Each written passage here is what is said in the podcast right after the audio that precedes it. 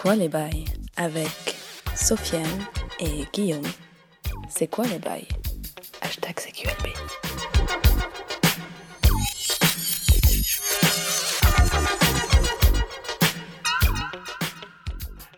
Bonjour et bienvenue dans C'est quoi les bails, l'épisode 28, euh, l'épisode du retour euh, en grâce. Lui est là avec un pull euh, golf euh, bien vert avec un vert que j'aime. Un Un vert verre, que euh, je qualifie. un peu, non? Un vert mentholé. exactement. Mentholé, ouais. Mentholé, exactement. Mint. Mint, Mint green. Mint green, yes. Euh, c'est et- comme ça que je l'ai, en tout cas, je l'ai, je l'ai sur la, la boutique, c'était écrit comme ça. Ah ouais, Ouais. Mint, genre euh, Ouais. menthe. Menthe, ouais. Couleur menthe. Ça va vieux Bah ouais, ça va, putain, je, je me sens rouillé là. Grave. C'est, bah, j'ai l'impression que c'est le premier qu'on fait de. Il s'est rien passé avant quoi. Mais grave. Tu vois? Mais euh, bah, désolé du, du retard. hein. Désolé du retard, mais heureux de revenir en tout cas. Mais grave. CQLB, ça, ça demandait une, euh, une pause, je pense, quand même, parce qu'on pouvait pas faire ça fatigué, on Ouais. pouvait pas euh, bâcler, Ouais, c'est ça. et il fallait aussi que l'envie Je pense que c'est le plus important. c'est le plus important, exactement. C'est ce qu'on a dit au premier, c'est ce qu'on dira au ça. dernier. Hein. C'est si on n'a pas envie, on fait pas, et puis tant pis quoi. Mais c'est vrai qu'on a même, eu- on a même eu du mal à se capter au final. Ben ouais, on s'est vu, euh, je crois, en trois semaines, on s'est vu deux fois. on s'est vu VGBM, et puis Voilà, hein, c'est tout, je crois. j'ai vu une fois que t'étais au Louvre, mais que t'es pas venu. Ah Mais tu sais, je me à chaque fois que je poste un truc que je suis dans le coin, voir. je me dis, s'il le voit, il va, il va me crier. Genre, t'es à côté et tu viens pas. Mais tu sais qu'un jour, je suis passé devant chez toi. Mais, mais viens, frère, même si c'est pour 10 minutes. Ah ouais? Bah, bien sûr, ça me fait plaisir de te voir toujours. Ok, bon, bah écoute, la prochaine fois, je, je saurai. Mais nous voilà de retour pour ce, ce CQLB. euh, et et j'espère qu'on n'a pas perdu trop de gens en route là. Parce que. Ouais. euh, Bah, moi, j'ai eu pas mal de gens, parce que tu sais, on stream un peu avec Merugezu. ouais. Et euh, j'ai eu pas mal de gens qui m'ont demandé où ça en était, pour quand Mm. est-ce que sortaient les nouveaux épisodes, etc. Donc, bon, écoute, si les gens, s'il y en a qui sont partis, tant pis pour eux. hein. Ouais, c'est pas grave. C'est pas bien grave. Mais Étienne m'a dit RIP CQLB. J'ai dit non, t'inquiète. T'inquiète, ça va revenir. on Il y a- revient. Jacinthe, pareil, il m'envoie un message Ouais, CQLB, c'est fini, tout ça. euh, vous parlez plus. On aurait pu faire une fausse euh, Ah grave. annonce, tu sais, genre on s'est embrouillé et tout ça. Un genre de Beverly Hills. Mais on pourrait le euh, faire. 20 ans plus tard. Genre, euh, Ouais. juste avant, au lieu de faire un teaser, on fait ouais, voilà, désolé, euh, Ouais. euh, notre amitié c'est terminé, Ouais. euh, Sophie, Sofiane et Guillaume c'est fini, c'est QLB c'est fini. un peu comme Natou et Kemar. euh, euh, Ça voilà. fera un choc, ça ferait trembler. Internet. On pourrait faire Après, ça. après, ouais, voilà, tu ferais une vidéo où tu dis que t'es célibataire et puis j'apparais à la fin de la vidéo. tu l'avais vu ou pas cette vidéo? C'est quoi ce truc, non? Natou, elle a fait une vidéo où elle parle de comment c'est d'être célibataire, etc. Ouais. Et à Kemar quand Et à la fin, Kemar, il est là. il fait quoi? Bon, il est là et il fait Ah, toi aussi t'es célibataire. Des barres C'est-à-dire que même euh, séparés, ils sont gauleries. en fait. Ouais. Enfin, que Marley. Kemar. ouais, que elle, Marley. non. Elle, un peu moins. Euh, bah écoute, Ouais, gros. Surtout que la vidéo était nulle à chier. Ouais, t'es pourri. Bah, Est-ce j'étais content à la fin parce qu'il y avait Kemar, mais. Ouais, voilà, on est bien content quand il est là. Mais est-ce que la- c'est une pire vidéo que celle de Norman euh, sur, Sur Halloween, franchement, c'était plus gênant. Ah ouais? Parce que celle de Norman, elle est inoffensive. Oui. Mais elle est pas trop gênante, elle est juste nulle. Enfin, genre, enfin, c'est pas très intéressant. Mais moi, il m'avait habitué à vraiment des bons trucs. Il y avait au moins une vanne vraiment gaulerie dans, un, dans une. euh, Ouais, ça fait quand même plusieurs années qu'il est plus drôle. C'est plus trop ça? Moi, je sais pas, j'ai jamais. euh, Je trouve que ses premières vidéos, elles étaient assez drôles, mais elles ont assez mal vieilli. Oui, c'est clair. C'est vrai. C'est bien. Déjà, sa tête a un peu mal vieilli. euh. Dire, quand on le voit. Bah, maintenant, il... en fait, au début, il avait cette dégaine un peu loser et tout ça, etc. Ouais, voilà. ouais. Mais maintenant, il est un peu genre, il a toujours la même dégaine, mais genre, il est là, ouais, je suis un. Il y a plus d'assurance, hein, ça se ouf. voit. Ouais. Mais bon, non, bah non, t'es toujours. en tout cas, t'en as toujours la dégaine. Ouais, voilà. Tu... Bah, après, tu dois, déjà les tu langues dois palper. Mais. On revient des grosses simples. On parle mal. Ouais. Norman, le truc, il est pas drôle. Après, il y a des gens qui vont, qui vont, qui vont hâter Norman. Euh, Ouais, qui vont créer Oh, des ça embrouilles. cloche, euh. Ah, ça clash, hein. Wow, comment il t'a tué. Euh, bref, bref, bon, quoi de neuf? Euh, quoi de neuf? Bah, est-ce qu'on en avait parlé dans l'ancienne, dans l'ancien CQLB Waouh, pourquoi c'est aussi lent? Comment c'est aussi lent Lent? Ah ouais, le logiciel, ouais. Bon, Ouais. je sais pas, en tant que ça enregistre. Ça a l'air d'enregistrer. Bon. Euh, je sais plus si on en avait parlé de la BD. Hmm. J'ai pas le souvenir. Parce qu'on en a parlé dans. VGBM, mais, Ouais. mais c'est tout. Donc, euh, bah, préparation d'une BD. Mhm. Tu m'as aidé pour les textes. Mhm. Bon, je t'avoue que je t'ai donné des mauvaises indications parce qu'il trouvait que c'était pas assez. Donc, on, Ouais. on- on a dû Il en fallait plus. Ouais, on a réécrit un peu. J'essaie Mais j'ai un- j'ai intégré en fait des, des textes que tu avais déjà écrits pour, euh, pour, euh, le, pour le dernier, le- l'autre truc. Bon, écoute, ça a l'air d'être passé. On verra. D'accord. En tout cas, ils sont contents. Hâte de voir le produit final. Et ouais, bah ouais, ça sort en décembre le 8. D'accord. Le 8 en Angleterre. Et après, ça compte, c'est enfin, c'est décalé sur les autres pays. Est-ce que j'avais bien fait d'écrire en anglais du coup? On était obligé de toute façon. Obligé de- je pouvais pas écrire en français. Mhm. Je pouvais pas écrire en français. Et euh, ça va être traduit en chinois et, espagnol. Ah ouais. Mm. D'accord. Donc c'est cool. cool, ouais. Donc euh, bah de toute façon, euh, vous en saurez plus quand ça sortira. Et on peut juste lâcher quelques comme ça quelques fragrances de quel univers ou pas? Bon, Quel délire, quel délire du, euh, de la SF. Quoi. SF, Moé- moébusienne. Moébusienne, ouais. Mais par Villon. Par Guillaume, ouais. Ok. Voilà. Bah écoute, euh, looking forward to, comme on dit. Yes. Bon, t'as vu la, la Moi j'ai vu, j'ai vu, j'ai vu. euh, et ouais, ouais. Et j'ai même, je me suis même permis de montrer comme ça euh, au détour d'un dîner, Ah ouais dîner, regarde un peu à quoi ça ressemble et les gens m'ont dit ah ouais quand même. Ah ouais, Ouais. Ah lourd. Ils m'ont dit oui, oui, c'est c'est très bien. Surtout certaines cases où, où j'ai reconnu du, de la zeldaification euh, des particules. C'est vrai. Voilà, tu vois. Je me suis dit, il a aimé ça, c'est ça se voit ici. Ouais. Et c'est bien. Euh, D'accord, bah écoute, gros, euh, bon délire. et qu'est-ce que je voulais dire? Donc VGBM, ça a repris aussi, on, est, on y était avant-hier. C'était avant-hier. Mm. Avec, euh, Avec, un, Avec ton pote. avec- ah, bâtard, il est en premier. C'est celui qui dégaine le premier. Exactement. Donc, euh, d'accord, bah mon pote euh, Nico, ouais. Mais- la semaine prochaine, c'est mieux. Voilà. Ton pote Nico. Ton pote Nico. Ouais. ça peut être n'importe qui. Mais la semaine prochaine, on, normalement, on accueille encore deux nouvelles personnes. Trois même. Ah oui, trois, oui. Ouais. Ouais, trois, c'est vrai. Deux filles, un garçon. Deux filles, un mec. Et, et, et ce sera mon blind test. Donc si vous voulez Putain, mais ouais, j'espère. goûts- C'est sûr. Si vous, voudrez, si vous voulez écouter mes goûts musicaux en, termes de, de musique filmique, ce sera, ce sera la semaine prochaine dans, dans VGBM. Ouais, J'espère que tu feras pas autant un beat que moi, parce que moi, personne n'a trouvé quoi que ce soit. Si, j'avais trouvé 28 T'en as semaines trouvé, plus tard ouais. et tout. Ouais, j'avais trouvé du hit, hit, j'avais trouvé. Hit, ouais. Euh, Ouais, c'était quand même. On a mouliné. Gone Girl. Ouais. On a mouliné, on a mouliné. Et pourtant, tu avais fait du choix de musique euh, de composition, Ouais. pas de musique. Non. euh, Non, non, à chaque fois, sortie de- original. Ouais. Voilà, pas de Mm. BO, de musique originale, Mm. exactement. Euh, malgré ça, on, a, on en a chié. Mais bon, en tout cas, le truc euh, suit son cours et on va parler de notre radio libre qui arrive Putain, bientôt. mais ouais. Mais il faut qu'il se bouge là, Faut se bouge. Jérémy. Euh, radio libre entièrement orientée sur le monde sexuel. Ouais, eux, ils veulent pas l'admettre, mais, Mais ce sera on ça. le sait. Voilà. On le sait, vous le savez. C'est certifié, en tout voilà, cas ici. no comment. Euh, entre parenthèses, CQLB Live.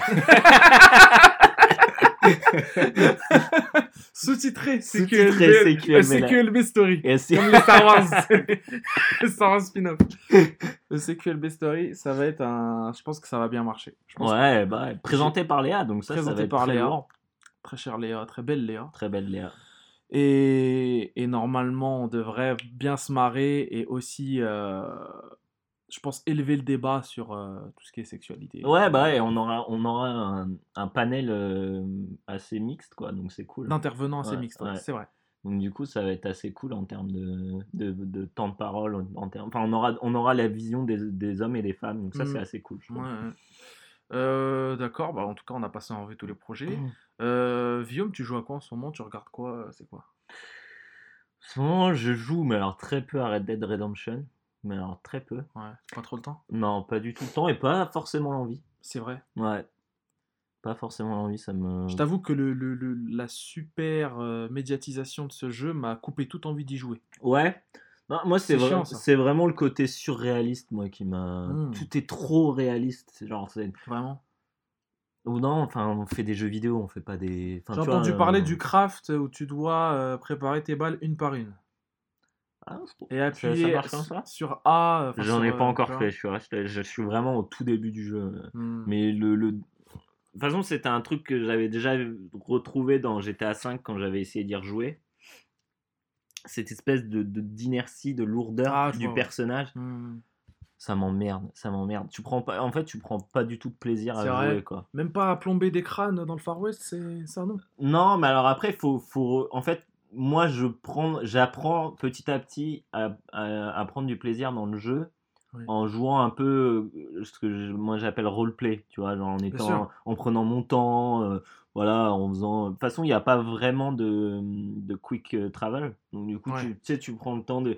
Le jeu est magnifique, C'est tu immersif. c'est ouais. Je pense qu'il faut, il faut prendre son temps dans le jeu et il faut apprendre à rejouer à un jeu sans. euh, parce que c'est vrai qu'aujourd'hui, on a tellement de jeux qu'on Ouais. est, qu'on est obligé de, de...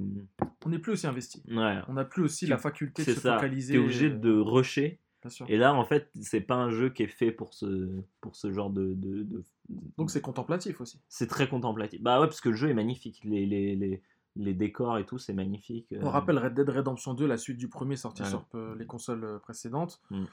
Une histoire de vengeance, de course-poursuite, de, de, de, de- tous les clichés tous du, les clichés du, du- Far West. du western Mm. dans un jeu entièrement estampillé western, euh, spaghetti et western euh, hollywoodien. hollywoodien. Mm. Donc les deux mélangés et attends, Mm. pour un cocktail détonnant. Et un jeu qui s'est vendu à, à un nombre, 17 millions, je crois. 17 ils millions sont, déjà. euh, Sorti il y a quelques semaines. Ouais. Donc, Il a euh, déjà fait mieux que le premier. C'est ça. Et des notes dithyrambiques un peu Mm. partout. Voilà. Voilà. Donc, Chacun euh, son expérience voilà. au final hein, dans le truc. hein. Je pense que je donnerais une- un avis beaucoup plus général sur Merugezu. Ouais. Euh, parce que là, t'en as, t'y as pas joué, donc c'est moins intéressant d'en parler. Mais ouais, Ouais. sur le coup, vraiment pas. euh. Sinon, je regarde une série qui est très bien, qui s'appelle Sharp Objects, Ah, je connais pas. avec Amy Adams. Hmm. Une série HBO par le, le créateur de Big Little Lies, qui était aussi une série HBO, tu sais, une série avec Reese Wither- Witherspoon, euh, Ouais. euh, Nicole Kidman, euh, et après les autres. rien du tout. tout ça. Et, je euh, sais qu'Amy Adams et, et HBO. Et voilà, bah franchement les deux, 100%. le cocktail est, il Ça déchire. marche. Ouais. Voilà, vraiment euh, réal, euh, vraiment cool. Euh, après, pas vraiment la réal, plus la DA parce que la, la réal elle est très euh, caméra à l'épaule, etc. Je suis moins fan, Intimiste, genre un peu. Ouais. délire, ouais. Mais euh, mais il y a vraiment, enfin, c'est super intéressant. J'ai hâte de voir la suite. euh, C'est, je conseille franchement Sharp Object. Sharp Object. Ouais, Et c'est thriller, c'est quoi? Ouais, c'est thriller, en fait, c'est un peu, ça fait très, tu sais, comme beaucoup de thr- thrillers comme ça, où c'est euh, petite, euh, petite ville de, américaine, euh, comme, comme on en parlait euh, dans VGBM. Ouais, c'est vrai. Petite ville américaine, euh, euh, des meurtres, des disparitions de, de, de- de filles, Ah ouais, c'est- oula. et Amy Adams qui revient, qui est journaliste, qui revient dans, dans sa ville natale. Alors, qui c'est où euh, C'est en Amérique, mais Ah où ouais, euh, je sais plus. Quel style de décoration, de décor, pardon? Des styles euh, urbains ou- Un peu, euh, tu sais, vieille Amérique, euh, champ de coton. euh, Ah ouais, d'accord. ok. Tu sais, ça fait très comme sud, ça. quoi. Ouais, je. Après, je dis tête de la merde, hein, mais je, je sais plus exactement où, où est-ce que c'est. C'est pas la montagne, c'est pas la mer. Non, non, non, non. Et, euh, et, euh, ouais, et ouais, non, elle revient pour justement, euh, bah, vu qu'elle, elle est. En fait, en gros, tu as son, son éditeur, Ouais. donc son rédac, euh, rédac chef, qui l'envoie là-bas parce que voilà, la meuf, elle est complètement. euh, elle est complètement. elle perd complètement les pédales, elle est en train, de, elle est en train de, de couler. Ouais. Et lui, il trouve que c'est important pour elle de- d'exorciser ses démons. Mhm. Et donc, il- elle retourne là-bas pour, bah, pour faire un, papier. ouais, non, pour faire un papier, Ah, mais aussi pour euh, tuer ses vieux démons. Quoi. D'accord, ok. Parce que Enfin, elle, pense que c'est pour aller faire un papier et que lui, il l'utilise justement pour, euh, pour avoir son, son, une meilleure euh, vision de la- de, de l'affaire. Ouais. Mais en fait, lui, il a plus, il a plus ce côté mentor où il se dit genre non, euh, genre je veux, je veux, je veux l'aider à aller mieux, tu vois, à- parce que en fait, elle a perdu sa, sa, sa sœur. D'accord. Et du coup, euh, elle a une mère complètement euh, chelou, etc. Et c'est, c'est, en tout cas, c'est super bien joué. Euh, Amy Adams, elle est, elle est, elle est, elle est géniale. Ouais, bah écoute, Amy Adams, elle a, elle a prouvé qu'elle savait, qu'elle Ouais. savait jouer dans Premier Contact. Pour moi, elle était vraiment très bien. Dans Premier Contact, elle était top. Dans Ouais. Nocturnal Animals Ah oui, aussi, ouais, ouais, ouais. Dans Nocturnal Animals, d'ailleurs, il y a, un, il y a un, un acteur qui me, qui me fait kiffer plus que tout au monde. C'est pas Jake, parce que lui, il me fait kiffer aussi. C'est le mec de Kick-Ass. C'est Aaron Taylor Johnson, qu'on a retrouvé dans un film qui est sorti ce matin sur Netflix. Ah ouais? Ouais. Qui s'appelle Outlaw King. Avec euh, Chris, Pine- Chris avec, Pine aussi? avec Chris Pine, avec euh, Aaron Johnson, avec Stephen Dillane, plein, d'acteurs, James Cosmo, etc. Angus McFadden, bref, que des mecs, que des dingues. Tony Curran, bref, que des mecs à- avec un pédigré écossais, Mhm. parce que c'est l'histoire de la rébellion, de la montée au pouvoir euh, sur le trône de- d'Écosse de, Robert le Bruce, qui est joué par, euh, par Chris Pine. Et c'est un, film de David Mackenzie qui a réalisé notamment Hell or High Water, Oh, ok, d'accord. nommé Comanchery en France. Mm. Et, et c'est une, c'est la suite directe en fait. Enfin, c'est pas la suite, mais historiquement, Mm. c'est l'épisode qui suit la rébellion de, de William Wallace, donc Brevard, Ok. Mel Gibson, tout ça. Mm. Ça suit directement ça, c'est début du XIVe siècle. On est dans une ambiance complètement euh, brumeuse, euh, tourbière, euh, Mm. écossais. Euh, Par-delà le mur d'Adrien, que se passe-t-il? On ne sait pas. Les Scots sont des dingues, tout ça. Et ça commence par un plan séquence de fils de lâche. Ah ouais. Un plan séquence qui sert de didascalie initiale, c'est ce que je disais à Étienne, parce qu'il te présente un peu tous les personnages, leurs enjeux, leurs motivations, aussi leur caractère. D'où C'est viennent-ils, plus qui sont-ils important, ça, dans les, dans C'est les films. parfaitement fait, ouais. C'est parfaitement fait en 5 minutes, t'as tout compris. Tu vois Robert Le Bruce, tu vois son père, tu vois qui est euh, son enfant, qui, qui est Aaron Johnson, euh, qui, est, qui joue notamment un gars qui s'appelle euh, Douglas, qui est en fait des clans, Mm. comme ça, différents clans de, de, de l'Écosse, et ça, ça se joue beaucoup sur le personnage de Robert Le Bruce qui a du mal à justement avoir des alliés parmi les, son, propre peuple, son propre peuple, et aussi euh, une histoire de vengeance et de ras-le-bol en fait de tout un peuple envers une, une, une souveraineté un petit peu Mm. abusive, notamment d'Édouard Ier puis d'Édouard II qui est sanguinaire. quoi. Et c'est un film qui est, qui est, qui est minéral, vraiment organique, à hauteur d'homme, pas du tout de, de plan de drone. Mm. T'en as quelques-uns qui te montrent les Highlands, la côte, les orcades, Ouais. tout ça, mais c'est tout.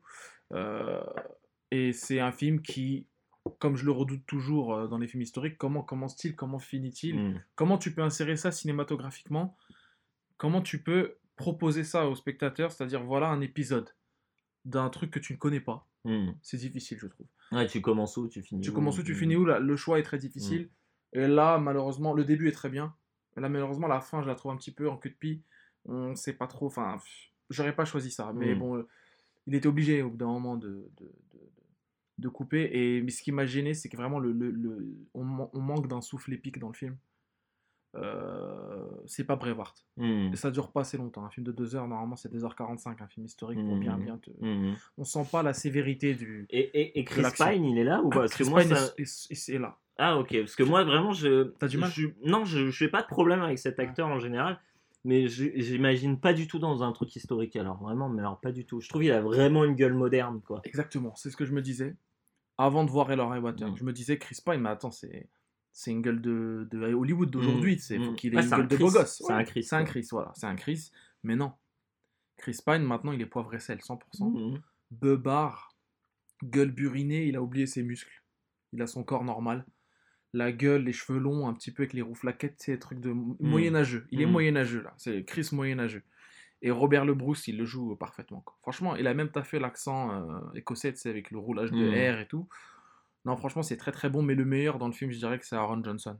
Parce qu'il est unleash. David Mackenzie lui a dit Viens, je t'ai vu dans tes prods euh, récemment, là, dans Nocturnal Animals, notamment, Mm. où t'es en roue libre. Oh, il est, il est, il, son perso- il est, il est horrible Il est son détestable. personnage. Et ben là, il rend le, il rend le film complètement euh, insupportable. Exactement. Tu te dis, mais comment un être humain Ouais, comme ça peut ouais. exister Un enfoiré Ouais. à ce point? Et ben là, là tu te dis c'est le mec qui, est- qui casse quoi. C'est dingue. hein. ouais, ouais, c'est le mec de Kikas, c'est le Minet, Ouais. le jeune premier, comme on dit. Mm. Là, il a vraiment dépassé un level incroyable et, et il en peut plus d'être ce qu'il est. C'est-à-dire un Scots qui veut récupérer ses terres qu'on lui a qu'on lui a spoilé euh, injustement quoi. Et non, j'ai adoré franchement le film, tu devrais regarder. Et ce que je regrette aussi un peu, c'est que il n'a pas été au cinéma, c'était du Netflix, Ouais. euh, direct Netflix. Ouais, mais tant mieux. Au moins, tu l'as chez toi tranquille le matin, tu le mates, Mm. mais j'aurais aimé quand même le voir aussi. Au ciné, ouais. J'aurais- j'aurais Tu trouves qu'il serait passé au ciné Bah ouais, il, euh, il y a une bataille finale incroyable, Ah ouais. chorégraphiée, ouf, et c'est un Donc, film euh, ouais, donc pour toi, comment Pour toi, Netflix, ils sont là, ils peuvent, ils peuvent sortir des bons Ah oui. films. Là, ils ont financé ce qu'il fallait. Ouais, C'est un film, c'est un film qui a des moyens. hein. ouais. Ouais, j'ai vu qu'il avait des moyens. J'étais impressionné. Non, non, c'est un très bon film. Bah, tant mieux. Donc, euh, tu conseilles. Je l'attendais, je le conseille. Ok. Il- un peu déçu par la fin, mais. Un peu déçu par la fin, un peu déçu par certaines euh, scènes, certains, certaines lignes de dialogue. Mais c'est Mm. pas dramatique vraiment. Hmm. Ça n'entache pas le film. Et je t'ai dit, il y, a, il y a plusieurs scènes incroyables. Il y a une scène de bataille sur une rive, une fuite un peu. Et la- le plan séquence du début et la scène finale, la baston finale, euh, une bataille entre Edward II et, et Robert Le Bruce qui est incroyable. Incroyable, dans la boue. Et c'est un, film boueux. Mud, mud movie, quoi. Tu vois, Mm. j'ai vraiment. Ah, on est en Écosse, quoi. On est en Écosse. Moyen-Âge et tout. voilà, Mm. Exactement, c'est humide, c'est ça. Et ouais, donc voilà, faut, faut voir. En fait, faut Chris Pine, là, ça fait quelques années qu'il s'est- qu'il fait qu'il a arrêté de faire des, des, des rôles de trop aseptisés. Mhm. Il te fait du blockbuster, mais Ouais. il sait aussi faire des films à moyen budget. Moi, je me rappelle, je l'avais vu dans une autre production Netflix. C'était euh, Hot Wet American Summer, Ouais. où il joue une espèce de rocker ou je sais plus quoi. Et il m'a- il m'avait bien fait rire. en tout Ah cas. ouais, il est capable, il, est capable. J'étais surpris parce que pour moi, voilà, c'était un, un Chris, quoi. Ouais, c'était un Chris, donc un mec basique, tu vois, Ouais. va pas te surprendre. Quoi.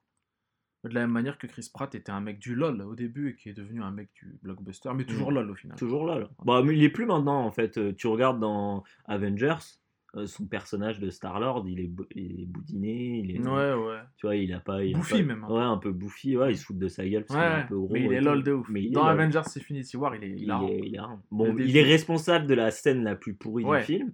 c'est vrai. mais- Mais il est marrant au début mais- avec Thor et tout. Mais bien sûr, au début avec Thor, c'est très drôle.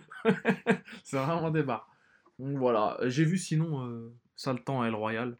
Ouais, ça tu m'as dit que, que, que c'était pas mal. Il y avait juste un- le Chris qui posait problème. Chris Hemsworth qui fait pas le boulot trop.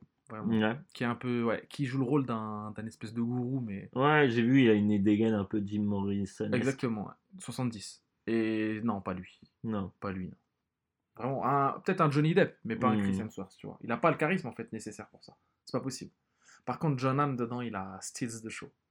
Je l'adore, vraiment. là, John Hamm, euh, Il a une capacité à débiter des dialogues ouais. Incroyables. Bon, en même temps, quand t'as des sorties des dialogues de la qualité des dialogues de Mad Men. euh, Oh, bah d'ailleurs, putain, très bonne euh, transition. Vas-y. J'ai regardé The Romanoff sur Ouais. Amazon, Ouais. qui est euh, la série du créateur de Mad Men. Qui n'a rien à voir avec Anne. Non, qui a rien à voir avec Anne, qui parle d'une vieille, sé- une vieille famille royale de Prusse, je crois. Ah ouais Autri- non. Oui, les Romanov, bah, Ouais. c'est Prusse, Russie. Ouais, quoi. c'est ça. Ouais. Et euh, du coup, ça, ça Oh suit. euh, en fait, à chaque fois, c'est plein de petites histoires. Mais attends, c'est au 19e siècle et tout là? Non, là, justement, c'est des, Ok. des héritiers, Des enfin, héritiers. des, Descendants. des descendants, voilà. C'est des descendants, c'est en é- l'époque moderne. aussi. Hmm. Franchement, le trailer, il donnait très envie. Ouais. Et c'est de la merde, Ah, miskin. mais une merde sans nom, frère. Miskin. Ouais, je suis dégoûté hein, T'as parce que où c'est T'as par vu le ça où créateur, c'est sur Amazon. Ouais. C'est sur Amazon Prime, c'est une série Amazon Prime. Ouais. Et euh, c'est par le créateur de Mad Men, quoi. Et Ah, c'est nul à chier. Mais c'est vraiment nul, quoi. Putain, Euh, mais quoi et j'ai regardé le- trois épisodes. hein, Qu'est-ce qui est étaient- impardonnable? Alors, l'écriture, elle est d'une. C'est. Comment dire? C'est très mal écrit parce que c'est très cliché. Voilà, je, te, je te raconte l'histoire du premier épisode. Premier épisode, ça suit. euh, comment il s'appelle l'acteur de hum, qui joue double face? Qui jouait aussi Thank You for Smoking Euh... avec le menton en cul de poule là. Harvey Dent là, euh, ouais, c'est. euh, Putain, j'ai oublié son nom, bordel. Le blond là. Mm. J'ai oublié. Sassiuli, Ouais. qui est euh, en fait euh, en couple avec une, euh, une femme euh, qui est jouée par Louise Bourgoin, Ah ouais. qui a sorti son pire accent anglais au monde, Ouais. euh, qui joue une française, donc une meuf un peu vénale, etc. Et lui, en fait, c'est un, un descendant des Romanov. Et sa, sa tante, C'est Aaron Eckhart, hein, le mec. oh ok, d'accord. Et sa tante, elle est très vieille, elle est sur le point de mourir. Mhm. Et elle a un appartement et lui veut récupérer l'appartement. Mm. Parce que c'est le seul descendant, donc il sait qu'il va récupérer l'appartement, mais en même temps il est obligé de s'occuper d'elle. Mais il s'occupe d'elle vite, vite fait, tu vois. Mm. Et, elle, elle- et elle, tu sens qu'elle est là juste pour récupérer l'appartement quand, quand tu vas pour avoir la belle vie. tu vois. Ouais. Bref, déjà l'histoire en elle-même, elle est pas intéressante. Voilà, c'est chiant. hein. Euh, il- les- le- le- la façon dont il montre Paris, c'est vraiment Miskin. c'est miskin, tu vois. C'est, c'est, en fait, ça reprend la vision un peu que tu as dans, dans euh, Midnight in Paris, mais Midnight in Paris, c'est, fait, c'est voulu, tu vois. C'est un côté un peu. euh, C'est fait exprès. Un peu fantasmé de Paris, etc. C'est Paris vu de, du- Des Américains, D'une peinture aussi, Ouais, de ouais, Monet, voilà, bien sûr. voilà. Le pari artistique. Euh, C'est ça. Le pari des boîtes de livres. euh, Mais là, c'est tout pourri, quoi. Là, c'est vraiment, c'est le- vraiment un Américain qui, qui voit Paris pour la première C'est le fois. pari quoi. Instagram. Ouais, le pari Instagram, ouais. Le pari des, des, bah, des cartes postales, comme on dit, quoi. Mmh. Et euh, donc ça, c'est très nul. Euh, Louise Bourgoin, elle joue comme un pied, mais genre vraiment. En plus, en, plus- en plus, elle a pas de chance parce que son personnage il est très mal écrit. Merde. Mais il est très cliché de la femme vénale euh, qu'elle a, euh, qui va absolument. euh, Et Louise, elle est frappe toujours ou pas? Prendre une frappe. Ouais. Et en fait, euh, il- le mec va tomber amoureux de, de la LED Ah ouais. de sa, de son, de sa tante qui est une, une musulmane. Ah, Euh, D'accord. Wow. Ouais, donc ça parle de sens. ça, ouais. Compris. Enfin, C'est le rebeu de banlieue du coup. Ouais, ouais, c'est une rebeu de banlieue. Ouais, Ouais. Tu vois, le soir, elle rentre chez elle avec sa, sa mif euh, dans, leur, dans, leur, dans le HLM, HLM, ouais. et tout. euh. Et Aaron Eckhart là kiffe. Et 4, il, il la kiffe. Et bref, c'est. En fait, Double face kiffe une cité. voilà, c'est ça. Et, euh, et en fait, c'est ça prend, ça prend son temps sur des trucs et ça, qui sont pas forcément très utiles. Ouais. Tu vois, genre à un moment, ils sont sur les quais de Paris, euh, genre elle Forcément. tombe, elle tombe dans les escaliers et genre elle se fait une vieille entaille. mais, et genre lui, il est là, oh mon dieu, mais il faut vous amener, euh, il faut, faut, faut soigner ça, tu vois. Et là, non, ça va aller, ça va aller. T'as- Non, non, et tout, euh, montez sur mon scooter. Et genre, il se barre C'est pour ça que c'est de la merde. hein. Et genre, le mec te filme le mec sur son scooter avec la meuf pendant genre euh, une minute Putain, c'est long. pour arriver à. Parce que le mec, en fait, il a un hôtel avec sa femme. Ouais. Et genre, euh, et genre il commence à. il- Pourquoi il l'amène à l'hôtel? Pourquoi il l'amène pas dans une pharmacie? Pourquoi il l'amène pas dans- à l'hôpital? Il l'amène à l'hôtel. Et genre, euh, bah forcément, ils baisent ensemble. Quoi. Enfin bref. Putain. Et c'est que des trucs comme ça où tu te dis, il, il, euh, il- il rush des trucs Ouais. qui sont importants et ils, ils, ils prennent leur temps sur des trucs qu'ils ne sont pas, tu vois. Et bref, enfin, c'est- bizarre hein, comme. euh, a- Oh. Je sais même pas à quoi, à ça pourrait ressembler. Ouais, mais C'est ouais ouais. Et en fait, après il y a ce truc que chaque nouvel nouvel épisode a vraiment une ambiance à, à elle-même, tu vois. Ah, lui-même. À ouais, lui-même, ouais. Et ça c'est assez intéressant, mais à chaque fois c'est nul. En fait, à chaque fois c'est vraiment tu te sens. Pourtant les acteurs, euh, il y a plein de bons acteurs. hein. Il y a euh, bah du coup il y a lui, il y a Isabelle Huppert, euh, Mhm. il y a euh, Je vois un sourire, donc c'est qui? Christina Hendricks. Ah ouais, euh, waouh. Ah, bah c'est ça que tu Ouais. m'avais montré. Ouais, voilà. Tu m'avais envoyé une photo, ça venait de là. Ouais. Christina Qu'est-ce qu'elle fout à Paris, Christina Hendricks? Elle est là, bah non, mais là, elle, son épisode, ça se passe pas à Paris. Ah, d'accord, ok. Et enfin voilà quoi. c'est- Bizarre. Ouais, c'est vraiment nul quoi. Vraiment, je, je suis, je suis vraiment dégoûté parce que tu me mets par le créateur de Mad Men et en fait c'est lui qui a écrit, c'est lui qui, qui réalise et Ouais, il est derrière le tout, est, truc. quoi. tout, tout est pourri quoi. Ouais. Et tu te dis bah est-ce Bah. que est-ce que c'était vraiment lui ou est-ce que c'était AMC ou est-ce que tu vois est-ce que c'est la patte AMC qui fait que Ah Mad. Men était vraiment euh, génial ou est-ce que enfin tu C'est vois? AMC, Mad Men? Ouais C'est pas parce que Mad Men, j'avais l'impression que ça parlait de banalité, mais ça, ça, il y avait du lyrisme dans la banalité. Et là, peut-être qu'il a essayé de faire pareil, mais ouais c'était qui tout double. Bah, c'est pas vraiment des banalités, c'est vraiment la, la... c'est très psychologique en fait, euh, Mad Men. Bah, tu sais, c'est, je sais plus si, alors je sais plus si c'est par les producteurs ou par euh, ou un des créateurs, il y avait aussi dedans de, de- des Sopranos, qui était Mhm. une série qui était aussi vachement basée sur la psychologie. Et donc c'est des trucs où, ouais non, ça parle vachement du, du psyché de, d'homme, ce que c'est être un homme. Et après, bah forcément, tous les autres personnages, il y a une, c'est un film choral, Mad Men, Ouais. mais en série sur 6 Ouais, je vois saisons, le tu vois, délire. 6-7 saisons. Ouais, ça ressemble à du Lost ou des trucs comme ça. Voilà, plein de gens. C'est ça. Et chaque personnage est intéressant. Ouais, chaque personnage, il n'y a Mm. pas de mec euh, Non, anecdotique. non. Et puis le, du côté, sur le côté historique, c'est hyper intéressant Oui. aussi. Alors là, Mad Men, c'était... déjà, c'était très bien fait. Ouais. J'ai... Moi, j'ai regardé la première saison, c'est tout. Ouais. J'ai pas. Bah, la première saison, elle est très compliquée à suivre, je trouve.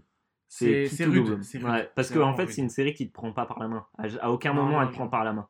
C'est, faut que tu fasses attention, quoi. Et, en fait, bah, quand tu essayes déjà de savoir qui est qui, enfin, t'as pas le temps en fait de de, de, de, de faire attention aux petits détails qui font que qui- tu vas ça va te permettre de comprendre la psychologie des personnages et l'intrigue, etc. tu vois. Mhm.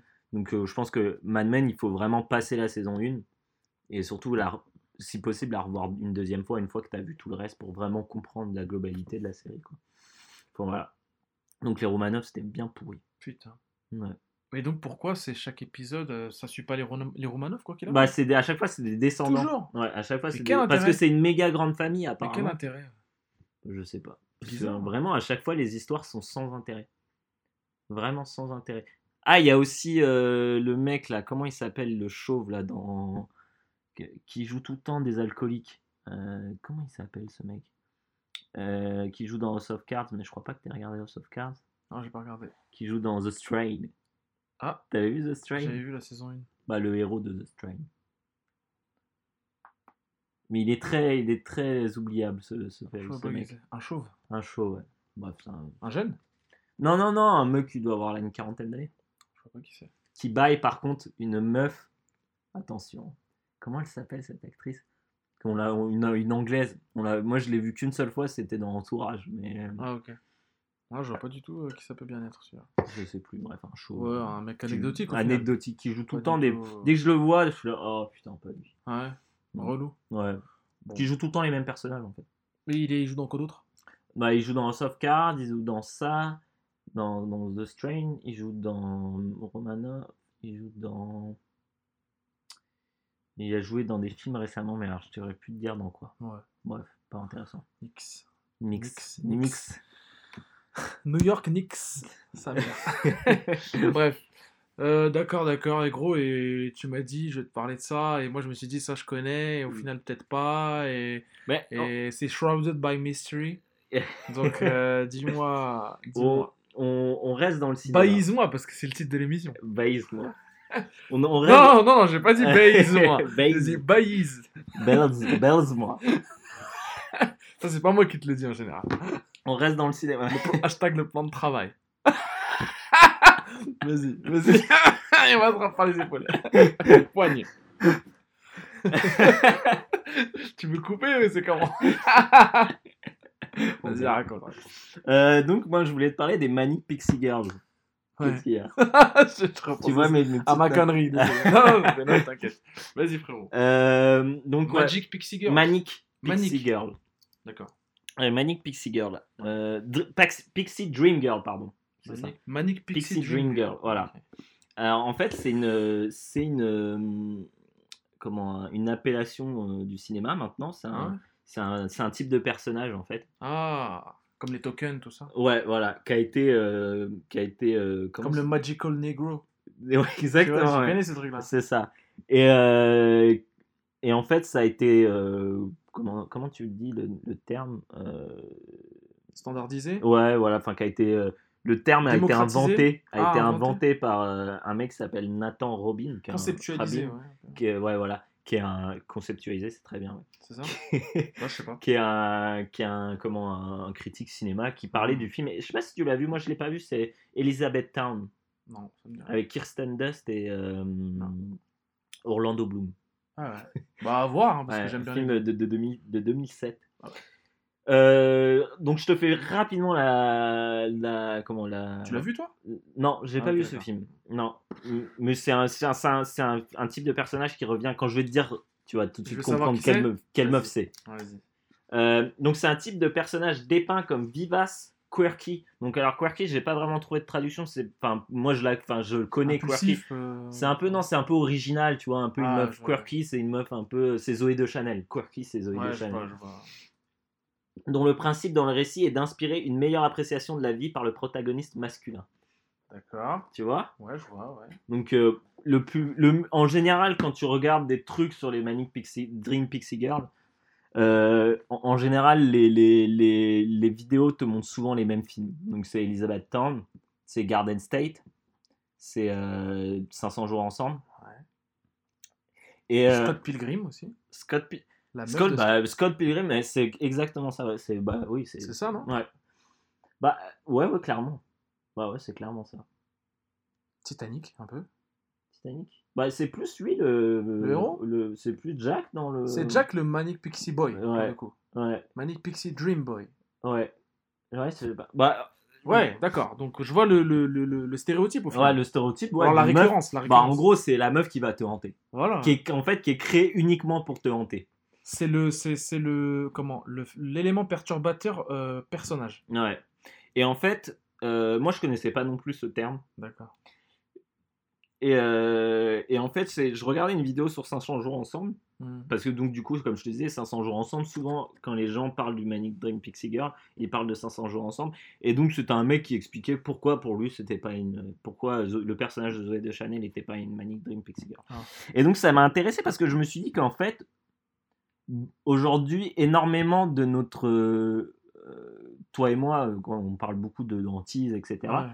Et énormément de notre euh, imaginaire et notre euh, comment dire mythologie autour Ouais. des femmes Hmm, est axé autour de ça en fait, de ces meufs là en fait. Bien sûr. Et, euh, et donc, je me. Je, vois beaucoup, de- je voyais beaucoup de vidéos quand je, je me suis renseigné sur le truc. Je voyais beaucoup de vidéos très féministes qui, justement, euh, parlaient de ça en disant oui, c'est pas bien parce que Ouais. ça montre en fait une, vision, voilà, une vision de la femme en fait qui est là que pour. euh, qui existe uniquement pour euh, satisfaire euh, un homme en fait, pour Hmm. mettre en avant un homme alors que mettre en lumière alors qu'au final on a aussi nos, nos- vies, nos, Ouais. parce qu'en général, ces meufs-là, dans les films, tu sais pas ce qu'elles font, tu sais pas ce qui se passe, c'est toujours du point de vue de, de l'homme, en fait. Et, et je me suis dit qu'en fait, ça avait, sans s'en rendre compte, en fait, tout ça, ça avait vachement influencé notre vie, euh, notre vie aujourd'hui, notre vie sentimentale. Et euh, peut-être le fait aussi que euh, toi comme moi, on a toujours ce côté un peu, un peu rêveur, tu sais. Bien sûr. On est toujours à attendre quelque chose des femmes qu'au final, on n'aura jamais, tu Hmm. vois. Donc voilà, je voulais en parler avec toi en fait. Je te laisse faire ma partie. Ah C'était ça en fait. On fait ton... Comme quand à l'époque on faisait euh, au collège et tout, on faisait des trucs. Ouais, c'est ma après, partie, là c'est toi. Voilà. Là, toi. Bah. euh, Tu sais, d'un côté, je suis d'accord avec le délire de, de la fille qui doit être se suffire à elle-même. Hmm. Mais d'un côté, je suis pas d'accord à ce qu'on nous enlève ça. Quand je dis nous, c'est les hommes, ça paraît con, mais. Hmm. Parce que les femmes aussi, elles ont ça. C'est-à-dire qu'elles ont, euh, je pense, euh, cette idée. Elles parlent de mecs. Hmm. Euh, Peut-être qu'elles font passer QLB en parlant d'antise. Ouais. Peut-être qu'elles le font, on l'a pas encore écouté. Mais je pense que les filles aussi ont le droit de théoriser de leur côté. Hmm. Nous, on le fait, on ne demande rien à personne et on fait de mal à personne. Bref. Et je pense que cette manique Pixie Girl, c'est un truc qui existe depuis. Euh, bah, depuis toujours, en fait, ce truc-là. Ça n'a pas attendu euh, 500 jours ensemble, ça n'a pas Mhm. attendu. euh, tu vois? C'est un truc qui. qui c'est Mina Harker dans Dracula. C'est le romantisme, tu vois? C'est Mhm. ça. C'est qu'il y a toujours un personnage féminin qui est là pour te. pour te. te Ouais. faire- Le ravissement de Lolvestein. Je sais pas si tu connais, c'est un ouvrage français, enfin, c'est un classique français où Lolvestein est une espèce de prostituée, voilà, on sait pas vraiment qui c'est, mais, mais elle hante, elle hante, elle a la capacité de hanter. Et justement, je trouve que c'est très antithétique, comme tu as dit, elles ont leur vie, mais si justement on connaît leur vie, elles ne sont plus des Manic Pixie Girls. Hmm. Tu peux... Moi, je connais toute la vie d'une zouze, zéro hantise. Bah, ça n'existe pas. Mais parce qu'on en parlait, le, Bah, le- voilà. c'est du, c'est du rêve, c'est du rêve, c'est de l'inconnu, Bien c'est- sûr. bien sûr, c'est du mystère. Du fantasme. Hmm. Et du fantasme, pas forcément sexuel, parce que fantasme, ça a toujours une, une connotation érotique. Ouais, Pas vraiment, c'est un fantasme simplement de... dans le, ouais, dans le terme fantasmé quoi. Exactement, Euh, exactement. Le terme fantasmé de fantastique, de Mhm. d'inconnu, de, de... Mais moi, j'ai, je, j'ai ce truc où je me dis que pendant longtemps, on a eu ce, ce, ce, ce cliché euh, du prince charmant. Et Bien donc, sûr, du ouais. coup, que les, les femmes, euh, voilà, euh, les, les petites filles avaient ce truc de Ah, je- j'attends le prince charmant. Et de l'autre côté, les mecs étaient un peu plus en mode, euh, tu vois, on était un peu les bâtards, tu vois. Ouais, ouais. Et j'ai l'impression qu'aujourd'hui, tout s'est un peu renversé en fait. Que aujourd'hui, les femmes sont blasées beaucoup plus rapidement par l'amour que les hommes en fait. Je sais pas ce que toi t'en penses. Mais il y a une explication physiologique à ça. Après, je sais pas, si- je pense que ça relève de la théorie, mais que les femmes, comme physiologiquement leur horloge leur dit, Hmm. C'est attention, mais je mets des grosses guillemets, des parenthèses et des crochets. hein. C'est ce que je dis, c'est pas une- un- mon savoir, c'est pas moi qui l'invente, c'est un truc que j'ai vu. Que comme les femmes ont physiologiquement besoin, comme de se De- nourrir, ouais. même nous, les hommes, on a besoin de se nourrir, de s'accoupler. Eh ben, elles vont choisir le plus fort, donc le prince charmant entre Mhm. guillemets. Et euh, si ça marche pas, elles vont s'en aller et elles sont programmées pour retrouver autre- un mieux. Ouais. Mais un mieux qu'elles pensent, bien sûr. Pas un Mhm. mieux objectivement. Un mieux qu'elles pensent un mieux que, qui leur conviendra plus, quoi, tu vois. C'est pour ça que toujours, bah, la hantise, est, elle, est, elle est masculine. C'est un Hmm. truc, c'est un sentiment masculin parce qu'on est hanté et, et en fait, c'est parce qu'on n'a pas eu. Parce qu'on n'a pas eu et que quelqu'un d'autre aura, et tu vois, c'est Hmm. très lié à l'ego aussi, évidemment. Bien sûr. Mais de l'autre côté, je pense que c'est ça qui, qui fonctionne. Après, il y en a qui disent que c'est c'est comme ça que ça marche. Après, je ne sais pas. Je pense qu'aujourd'hui, tout ça, ça peut être aussi démenti. Il y a des Hmm. meufs qui s'en branlent, quoi, tu vois. Elles ont un mec et c'est bon, quoi. Ou alors elles en ont pas, elles s'en foutent et voilà. Ou alors Ah. elles aiment les meufs, tu vois. Ça, tu vois. Aujourd'hui, c'est. Bien sûr, mais moi j'ai vraiment ce sentiment qu'aujourd'hui, on est à la recherche de, de, la, de, la, de la, entre guillemets, la princesse charmante, et qu'au final, les meufs, elles sont plus, euh, elles sont plus pragmatiques sur, le- Bah oui. sur leur vision de l'amour, quoi. Ouais. Que, euh, que, en fait, nous, on a été un peu baignés dans cette espèce de... Tu vois, on- est en plus, au-delà d'être une... On est, mine de rien, une génération euh, élevée par des femmes. Ouais. Genre, pour la plupart, on n'a pas eu vraiment de, de, de, de, de rôle important masculin dans notre vie. Et, euh, et donc, du coup, on a ce côté beaucoup plus sensible. Et, euh, et, et en plus, baigné dans l'imagerie hollywoodienne des comédies Ah oui. romantiques, des trucs comme ça. Et ce qui fait qu'on a ce truc un peu. Enfin, je sais pas, moi j'ai toujours ce- ce- cette sensation d'être insatisfait dans tout ce que je, tout ce que je fais d'un point de vue sentimental, tu vois. Oui, euh, pareil. Bien sûr. Une blasitude qui se développe aussi chez, chez nous euh, de, à ce niveau-là.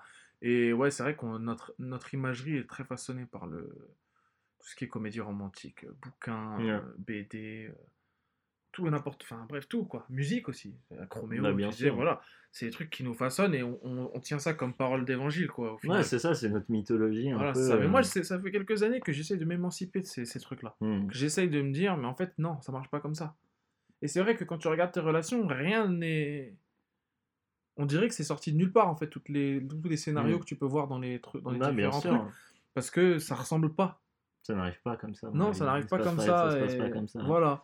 Donc je pense que c'est plus compliqué que, que ça, quoi. Tu vois Souvent, à la fin de la comédie romantique, le mec récupère la meuf, tu vois. Bah, bien sûr. Et moi, je connais pas grand monde qui a récupéré sa meuf après une. Ou alors qui, après avoir voulu la récupérer déjà. Tu vois, le fait même de vouloir récupérer. ouais, bien sûr. Moi, en général, quand c'est fini, euh, bah, c'est bon, quoi. Je, autre je commence pas à faire un plan quinquennal pour. euh, ouais, voilà. Ouais, pour Je récupérer la go. hein. Non. Hmm. je- non. Après, je sais qu'il y a des gars qui l'ont fait. Et un à moi, notamment, et qui a réussi, tu vois. Mais il a Ouais. charbonné, hein. Ah, Moi, j'ai déjà hein. fait aussi, ouais. j'ai charbonné. Il a charbonné comme un chien. Toi aussi, tu, tu l'as. Ouais, Moi, je, l'ai fait vois, je vois plusieurs fois. Je vois j'ai fait fois. plusieurs fois aussi, mais euh, ça n'a pas marché tout le temps. Mais en fait, j'ai- l'impression que tu l'as fait, et une fois que c'était fait, merde alors. Ouais, ben voilà, mais parce qu'au final, Pourquoi j'ai fait ça? ces histoires, elles te racontent pas ce qui se passe après. Ouais. Parce que la hantise, elle est plus là après. Non. Après, t'as peut-être un, un, un peu de passion, mais c'est pareil, ça dure pas éternellement. Ouais. Mais tu sais, tu me parles de ça, mais je sais même pas, je te l'ai même pas dit, je suis un vrai bâtard, mais je suis hanté là. Ben voilà, mes frères, on est là pour ça. je suis hanté en ce moment. Ah ouais? Ouais, je suis hanté. Tu veux nous Salement. en parler ou pas? Bah écoute, hantise. euh, Hantise. euh, Dans la plus pure tradition française de la hantise. C'est-à-dire hantise de discussion euh, Animé. euh, animée et. Pas un télo, je veux pas voilà, me, me- me dire que je suis un intello et que je, je parle intello, mais discussion intelligente et érotique. Et moi, je suis pas un mec comme toi, tu vois, qui parle de Zob euh, immédiatement. Enfin, tu sais, qui a cette facilité, en tout cas, à- à, à sexualiser à le sexual- débat. Enfin, plus que sexualiser, je sais sexualiser. Je le fais. Je l'ai fait. Mais toi, tu arrives vraiment à complètement à gainsbourrifier la sexualisation. C'est-à-dire à dire, euh, bah voilà, moi j'aime ça, toi t'aimes quoi? Mais moi, je peux pas faire ça. Non, Je- déjà parce que je ne veux pas ça- qu'on sache ce que j'aime. ouais. Et que aussi, quand je demande, j'ai j'ai trop honte. Mon éducation fait. Rappelle-toi que j'ai été éduqué euh, selon les valeurs islamiques. C'est un truc que je, je sais que j'ai- ça fait longtemps que je l'ai pas dit et que c'est compliqué pour moi de, De- de ouais. partir dans le, dans le sexe parce que déjà, la meuf en face, quelle que soit son origine, son statut social et sa religion, me dira ah bah mais tu vois, je lui parle de, de Zizi, elle me dit ah bah quoi, mais mais t'es pas Attends, musulman, t'es pas euh, ouais voilà voilà qu'est-ce qui se passe quoi. Et, et je dis et après moi pendant un moment c'était c'était ma croisade de dire mais attendez dans l'islam c'est pas interdit, il y a pas de tabou, euh, on parle des choses. C'est pour si si c'est pour l'intérêt des relations humaines, on parle des choses. hmm. On va pas dire, euh, voilà, oh, c'est pas bien de parler de sexe et tout. Souvent, c'est ça, c'est le poids de l'éducation et c'est des frustrations. Et ça, c'est pas bon. Et les frustrations, c'est ce qu'on essaie d'éviter. Quand on, quand on pratique intelligemment Hmm. quoi que ce soit au final, Bien sûr. quelle que soit la, Quelle que soit la religion. la religion, la pensée, le pensée, la mode de pensée. Voilà, c'est comme toi, tu t'es pas religieux, t'es pas peut-être croyant, je sais pas, mais tu as, quand même des valeurs et des principes. bien sûr. Et selon ceux-ci, euh, tu vas euh, éviter de, de frustrer et de te frustrer. Non, bien sûr. Donc c'est pour ça que tu vas pas t'interdire de parler de quelque chose. Bah là c'est pareil pour moi. Mais souvent bah, la femme est est choquée quoi. Ah, comment ça et tout. Et parfois choquée agréablement. C'est-à-dire que ah, je pensais que c'était cucul la praline, mais non. Non, Et c'est hachek. c'est hachek la praline. c'est ça. Elle est bonne celle-là, hachek la praline. Et, et, et il s'avère que là la hantise récente que je connais, bah ça monte. C'est-à-dire que c'est c'est un dénivelé à 18 degrés. euh, c'est pas pentu de ouf, mais un peu quand même. Hmm. Et, et, et, et plus ça monte, plus bah, derrière, je me demande si c'est pas le pic du midi où je vais retomber. Ouais, En pire. normal. Donc, tu vois là, les descentes du Tour de France. Donc, Le euh, je- tonnerre de Zeus. Exactement, le teneur de Zeus. Euh, et donc, bah, la hantise, là, elle est en train de me frapper de plein fouet, mais je te le dis, c'est c'est pourquoi? Parce que c'est l'hiver qui arrive. Dans un mois, on y est. Hmm. Dans un mois, c'est l'hiver. Dans un mois, c'est les vacances de Noël. Enfin, les vacances de fin d'année. Et TMTC, que les vacances euh, de fin d'année, ou la période des fêtes, tout du moins, est propice à une hantise glaciale. Glaciale de hantise, t'as ton manteau et tu rentres à des heures pas possibles euh, avec le froid qui t'enveloppe et et t'es hanté. Il fait Et, nuit. et euh, il fait nuit, tu rentres, il fait nuit H24 quasiment Ouais. en France, voilà, à 5h il fait nuit, ça- enfin 17h quoi, dans les, dans les jours les plus, les plus, comment, les plus rapprochés du, du Mhm. 21, et ouais, ouais, et, et c'est la période, on va dire, c'est la période. Si la Toussaint est la période où les morts se rapprochent de nous, bah, les fêtes de fin d'année sont la période, euh, sont la période, ouais, justement, où, Où le froid, où la hantise, La hantise, se rapproche euh, plus de on nous. est hanté, on est plus. euh, traverse même. ouais. Et là, ouais, en ce moment, je suis vraiment hanté.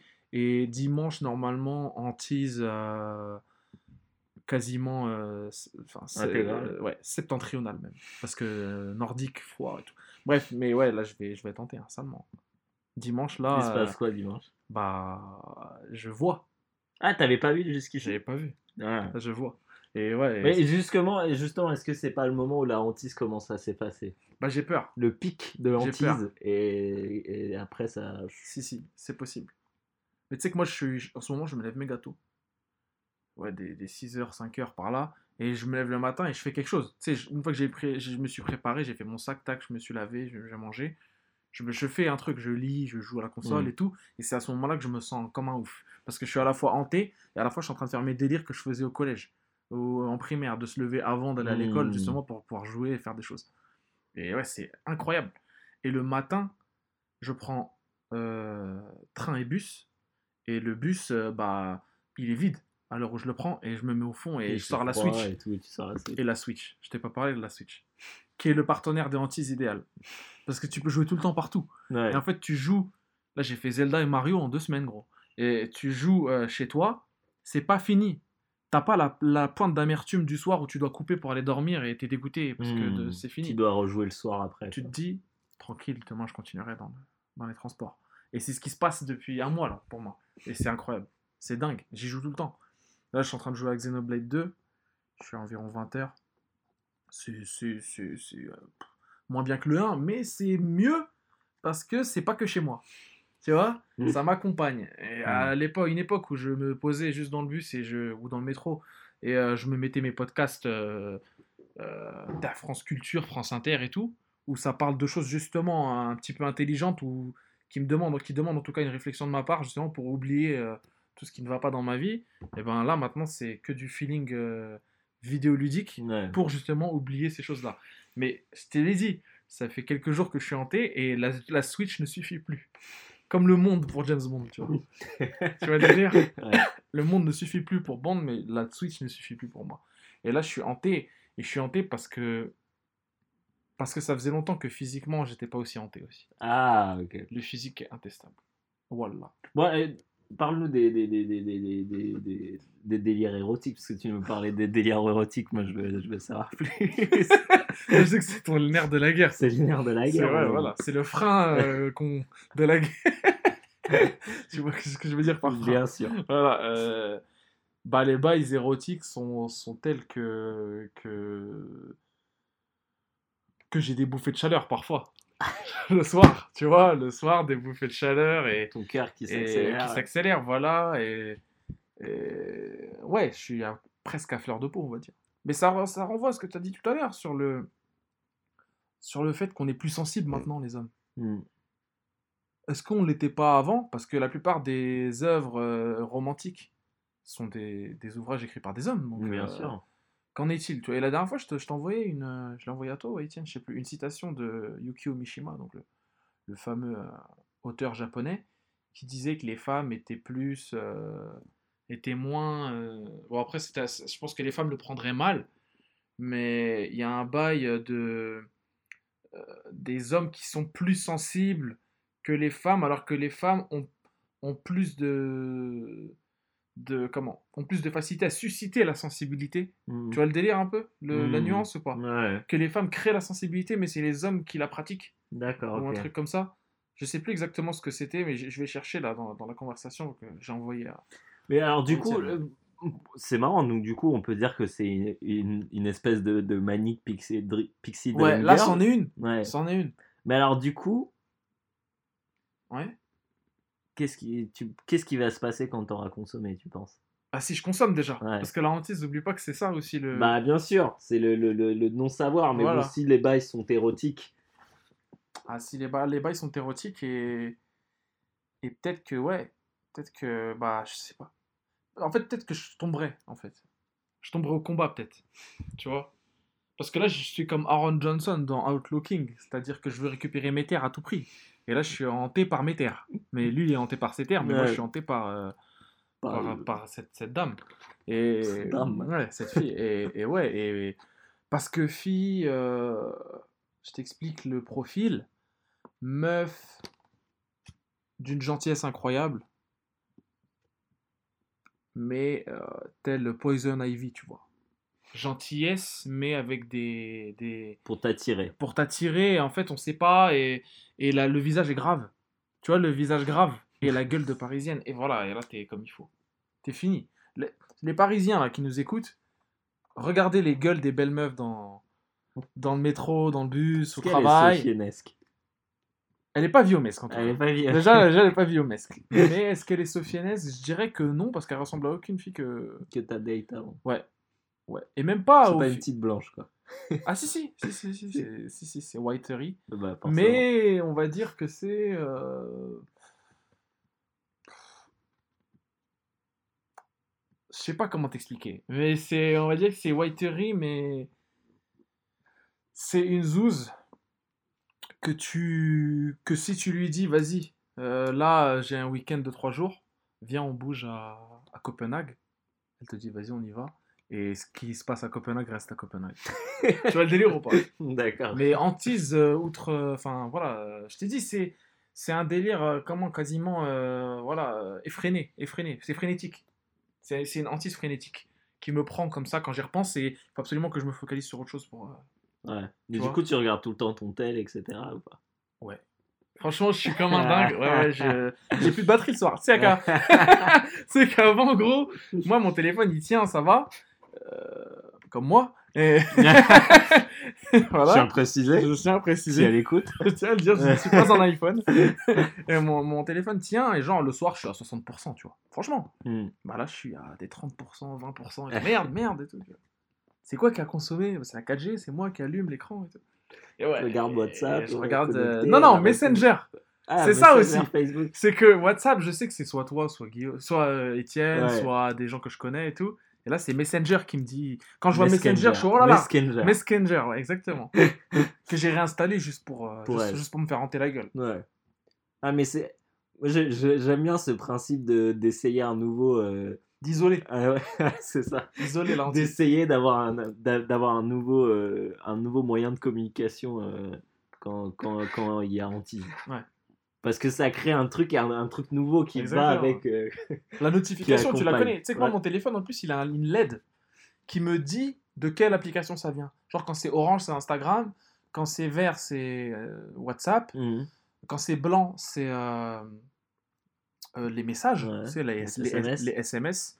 Et quand c'est. Et quand c'est bleu, c'est Messenger, tu vois. Et quand c'est bleu, je le vois, je fais attends, mais j'ai bien vu du bleu. Donc je reste à fixer mon téléphone et je vois le bleu qui s'allume. Je fais oh là, ça. Oh putain. Voilà. Alors que je pourrais très bien allumer l'écran et voir directement. Mais je préfère voir la LED bleue. Je sais pas si t'as eu ça euh, quand t'avais un... Moi j'avais un Blackberry à une époque. Ouais. Et Blackberry, en fait, t'avais euh, une espèce de petite flèche qui apparaissait Ouais. quand, euh, quand ton, ton portable il captait un signal. Mhm. Et en fait, souvent, ça voulait dire que tu allais recevoir un message. Et moi, je me rappelle que j'avais ce truc de dès que je voyais la petite flèche, tu vois, genre quand t'es hanté, et je voyais la petite flèche, je me disais, oh putain, ça se trouve, elle va répondre, ça se trouve, elle va répondre. Et c'était à chaque fois le, le suspense. Tu sais, parce que c'est. Quand tu reçois un message, bon, maintenant de moins en moins, parce que maintenant tu as les trucs euh, qui Ouais. te montrent quand la personne a lu, Ouais. quand la personne a écrit, va, est en train d'écrire, etc. Mais à l'époque, on n'avait pas tout ça.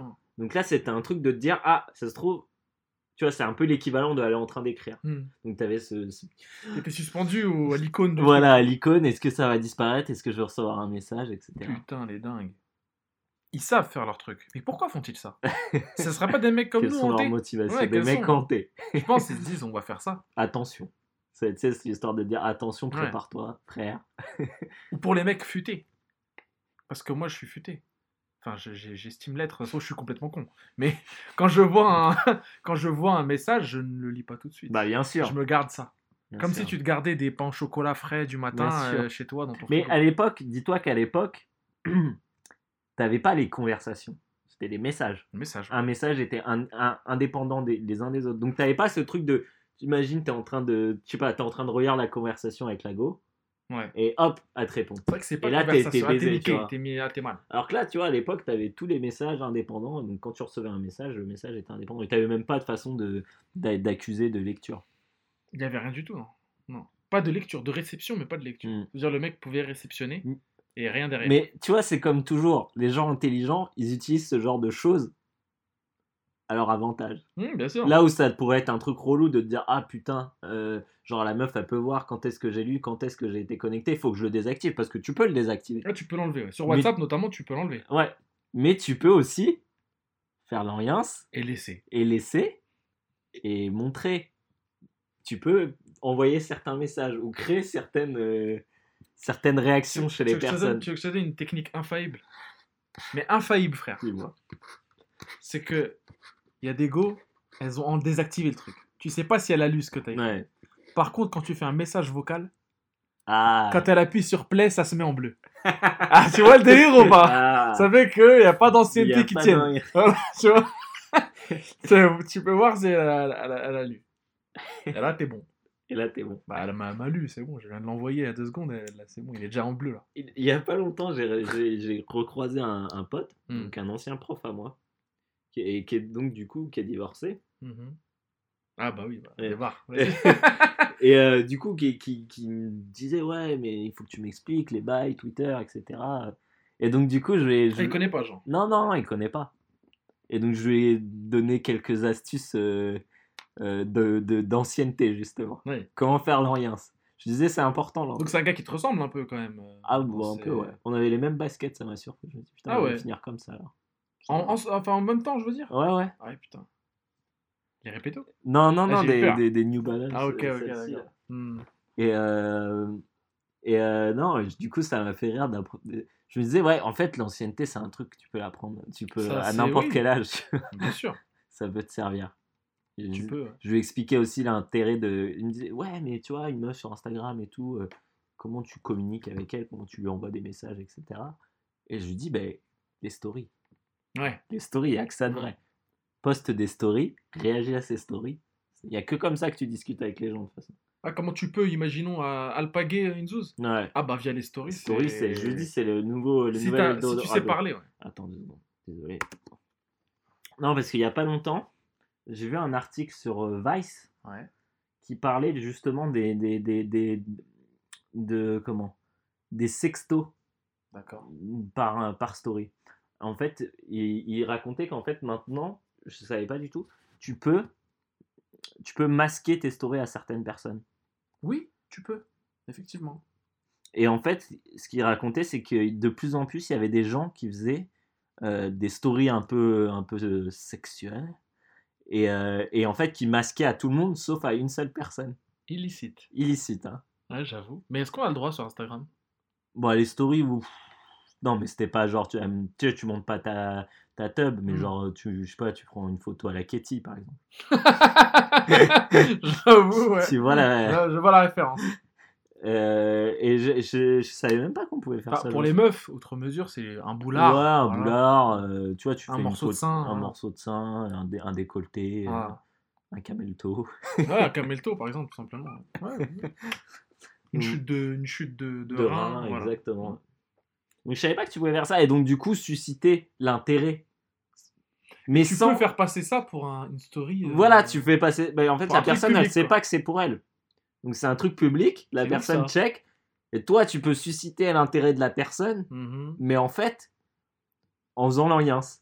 Ça te permet en fait de faire l'alliance, de faire genre ah mais non mais je monte mon, mon pétard à n'importe qui. Et du euh, coup, t'as intérêt à être euh, subtil dans ton approche. Bah, bien que, sûr. voilà, ouais. Tu poses Sinon, pas ta tub par exemple. Si tu mets ton sgeg, euh, ah, c'est forcément destiné à la personne. Quoi.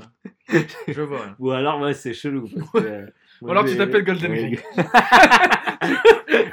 c'est pas pareil. Ah, je m'en remettrai jamais de cette Moi non photo. plus, je. Franchement, je m'en remettrai jamais. Ce caleçon Godzilla là, Illicit style. tout ça pour montrer ses pecs, mais en même temps il montre sa tub. C'est chaud. C'est hein. pas le meilleur aspect. Euh, non. Enfin bref. Ouais, euh, bah écoute, voilà euh, ce que j'en pense de toute cette histoire de, de, de, de la qui du truc qui est à la base un truc de fiction. Ouais, qui est un truc de bah qui été- ouais, qui est- ouais, voilà, c'est ça, c'est mais je pense que Théorie, voilà, euh. ça nous a je pense que ça nous a influencé d'une façon ou d'une autre euh, dans notre dans notre vie moderne, vie, vie adulte, vie de Mm. la vérité véritable. Ouais. D'accord. Un éventuellement, comme la tradition l'exige, un son. Yes. Ouais. Hashtag CQLB. Hashtag sécu. Hashtag CQLB.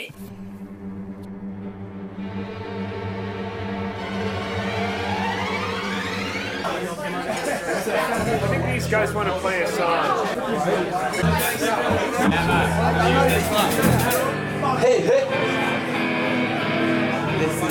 bad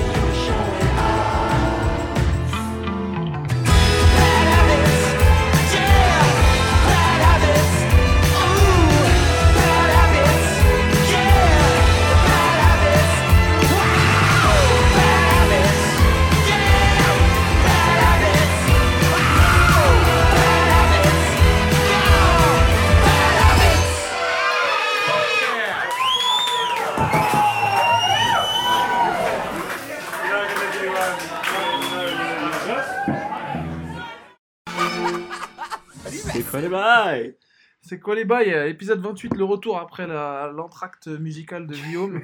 Qui pour vous a duré juste le temps d'une chanson, nous elle a duré bien une demi-heure. de discussion. divers et variés. Sur des sujets divers et variés. Mais il va nous parler tout de suite de, de la musique. Ouais, alors le son c'était les Last Shadow Puppets, Ouais. donc, qui est le, le groupe. Euh, parce que eux, ils appellent ça super groupe quand deux Ouais, groupes se rejoignent. ouais, je vois le délire. Euh, qui est le donc là le groupe entre euh, Alex Turner donc des Arctic Monkeys et Miles Keynes je crois qu'il était dans un autre groupe anglais mais alors je sais plus du tout moi je le connais surtout pour sa carrière solo Tu sais que Alex Turner, c'est le nom du héros du jeu Prototype. ah ouais? Ah, miskin. Miskin, Alex Miskin. Turner. C'est avec le cuir et la capuche. ouais et miskin hein, est- Héros 2009. ouais c'est exactement Ouais. ça Euh, donc ouais Alex Turner et Miles donc ça c'est issu de leur album qui est sorti il y a peut-être 2-3 ans maintenant Mhm. voire plus Euh, Everything You Come to Expect je crois Mhm. Euh, la chanson c'était Bad Habits, qui traite un peu de, de la hantise sexuelle. Pour moi, ça parle de ça en fait, de hantise sexuelle. Et le clip, il te montre ça en fait. Un mec qui, qui se rappelle une soirée un peu, peut-être un peu arrosée avec une meuf. Dedans, il dit euh, I should have known by the way you were, you were showing off Hmm. that you were bad habits. Euh, J'aurais dû me douter en fait que ça allait Ouais, finir voilà, comme que ça, ça allait parce, mal que finir, voilà. parce que j'ai vu Et, euh, signes ne trompent pas. et en fait, moi, ce que j'aime beaucoup dans cet album, c'est que tous les clips sont très cool. Mhm. Et euh, si tu les réunis tous, je pense qu'ils forment une espèce d'histoire. Je t'en avais parlé. Ouais. Et je me disais, un jour, on finira comme ça, je pense. Quand il voit ça, ouais. Donc ça commence par euh, Aviation, qui est... euh, comment où on voit euh, les deux, nos, deux, nos deux héros qui, qui se retrouvent à creuser leur propre tombe dans, dans- dans- sur la plage. Oui. Et une, une meuf, une, une mariée en, en femme... En, en- comment Une allégorie de, de la femme. Ouais, une meuf en, robe de mariée qui, qui, euh, comment, qui les regarde en pleurant parce que, et en fait, un mec un peu plus âgé en costume de, de groom. Ouais. Et en fait, tu te rends compte que les mecs, ils ont dû bailler la meuf Et que ça va mal et, sont- et que, en fait, le, le, le, le, le, futur mari, c'était pas le genre de mec qu'il fallait embrouiller, quoi. Donc, euh, ça se retrouve à creuser sa propre tombe, quoi. C'est ça. Et, euh, et en fait, il y a plusieurs théories. Moi, celle qui m'intéresse, c'est celle où, en fait, pour eux, pour certaines personnes, Bad Habits, donc la, la chanson et le clip qu'on a vu, c'est en fait le soir où ils ont baillé la meuf, en fait. Qui, euh, pendant sa, sa- son enterrement de jeune fille, ils ont baillé la meuf. Et Ça a marché. ça a marché. Je pense qu'elle est, elle, a- elle est peut-être amoureuse d'un seul, peut-être. Je sais pas exactement, Mhm. j'arrive pas trop à savoir ce qui se passe. Mais les deux sont dans l'emmerde. Les deux sont dans la merde parce que les deux finissent enterrés en fait, enterrés vivants. Ouais. Et, euh, et euh, mais euh, ouais, donc son qui parle un peu de cette hantise sexuelle euh, de comment? Comme Comme- une aventure. Comme Voilà. une aventure. que quand t'as t'as, voilà t'as t'as un, un soir baillé une meuf et en fait elle t'a retourné le cerveau et t'as des, des flashs Voilà. des flashs de meufs en, en, en, dessous en sous-vêtements Et peut-être que c'était pas. peut-être que c'était. Euh, pas ce que tu croyais. Parce qu'il t'est arrivé un truc qu'elle savait, mais que toi tu ne savais pas. Peut-être que c'était un piège au final. ouais bien sûr Peut-être que tu t'es fait niquer dans l'affaire. Peut-être que c'est pas toi le gars intelligent dans l'affaire. Exa- ouais, c'est la meuf qui t'a niqué. C'est ça, Justement. exactement. Ouais, non, mais clairement, c'est Ça. Parce que Parce c'est que toi bad qui finis habits, hanté. c'était bad habits. Tu Voilà. vois où est-ce que ça se mène, tes bad Oui, habits. mais exactement C'est ça. ça, C'est voilà. exactement ça. Et euh, donc voilà. euh, La hantise à quel prix? la hantise à quel prix? Le cul à quel prix? Parce que tu Mm. finis hanté et tu finis surtout euh, Enterré. enterré vivant, avec la tête La- qui la- sort de l'eau. Ouais, En attendant, c'est- voilà, en c'est- attendant la marée. Exactement, c'est ça. C'est ça le, le, le mode opérandi. Voilà, le modus ça, tout, le, toute la suite de, de, de clips se finit par ce clip en, qui est en, tourné en plan séquence. Mhm. où euh, la caméra tourne autour des deux mecs qui sont en train de chanter et qui ont juste la tête qui dépasse et la mer qui monte au fur et à mesure. Et euh, c'est c'est l'histoire, quoi. Et euh, donc voilà, euh, bah, écoutez l'album, regardez les clips, les clips sont clip super bien, cool. ouais. Mm. Hmm. Mais tous les clips de cet album sont, sont vraiment très cool. L'album La est, est top bien. aussi. Ouais, ouais. Musicalement, c'est la route. Très très bien. Donc voilà. La hantise à crédit. La... La hantise T'as pas payé, bah voilà. hein, ce C'est qui va ça. t'arriver. C'est ça. T'as tapé, mais t'as pas payé. t'as détourné la mauvaise meuf. Voilà, c'est ça. Et tu finis mal. Mm. Mais je sais pas si toi, t'as déjà eu ce truc-là où t'as des flashs. Tu sais Bien sûr. Est-ce que t'as tu Ouais, genre, évidemment. des flashs de le- soit Ce qui euh, s'est passé. de, de, de lèvres, euh, de, de bouche qui s'ouvrent comme ça. J'ai les flashs. j'ai. J'ai- Moi, j'ai sous- moi, je suis un mec très olfactif. Et j'ai les flashs d'odeur. Mais Parfum. J'ai toujours l'impression, pour moi, que le l'odorat, ça a toujours été mon, mon sens le plus nostalgique. Ah ben, hardcore. Tu me fais sentir un parfum qui me rappelle une meuf, je deviens. un- T'es un peu mal, même. Ouais. C'est peut-être pas bon pour, euh, pour toi. Ouais. Moi, je sais que c'est pas bon pour Je moi. sais que ça me le fait beaucoup avec le parfum Coco Mademoiselle. Ah ouais? Ouais. Moi, je, je saurais pas te dire lesquels de parfums. Peut-être euh, Nina Ricci, là, euh, Apple, je sais plus quoi, je crois que Mhm. ça s'appelait. Et parce que dans le métro, la dernière fois, j'ai senti une odeur, un parfum, quoi. Hmm. J'ai fait, oh merde, elle est là. Et en fait, bah non, il n'y avait personne, mais, mais c'était un, une, c'était une empreinte. Non, exactement, ouais, Une c'est ça. empreinte. Voilà. Mais euh, ouais, donc voilà. Puis ouais, moi je suis quelqu'un de très bah, visuel aussi, donc du coup j'ai Mhm. beaucoup de flash de choses comme ça, mais genre juste des, des moments arrêtés, tu sais. Et donc c'est pour ça que j'aime bien Sleep parce que c'est énormément de ça, de petits plans un peu euh, comment euh, Subliminaux. subliminaux, exactement. Donc voilà. Très bon son, hein, encore, Ouais. encore une fois, et, et totalement en accord avec euh, ce dont on a discuté un Exactement, petit peu ouais. avant. Et, et ouais, et très lourd. Bon, moi, par contre, là, ce dont je vais te parler, ça n'a strictement rien à voir. J'ai décidé de revenir à mes good habits, pour le coup. mes bonnes habitudes, c'est-à-dire parler de choses que je kiffe et de choses qui sont là pour un petit peu instruire, on va dire, nos, nos- nos auditeurs et nous-mêmes. Hmm. Parce qu'évidemment, quand je propose un, quand j'ai envie d'un sujet qui me plaît, je fais des recherches et euh, je, me, je me réadapte au truc et, Hmm. et forcément ça me, ça m'aide. Chose que je ne ferais pas si je ne faisais pas le podcast avec toi. Est-ce que toi tu kiffes euh, l'imagerie, euh, l'univers en fait visuel, artistique égyptien? Ah, lourd. Hmm. Les, les, les hiéroglyphes. en fait. Hiéroglyphes, euh, pyramides, Pyramides, ouais. pharaons, Ouais. tous les délires. Moi je kiffe de Bah, délire d'échelle déjà. les échelles. Euh, Il y a le Luxor là qui a réouvert récemment. C'est un, un cinéma à côté de Gare du Nord, D'accord. euh, entièrement qui reproduit en fait entièrement un temple égyptien quoi. un- Oh. Et il y a des piliers, des statues et c'est pour ça qu'il s'appelle le Luxor comme la fameuse ville d'Égypte.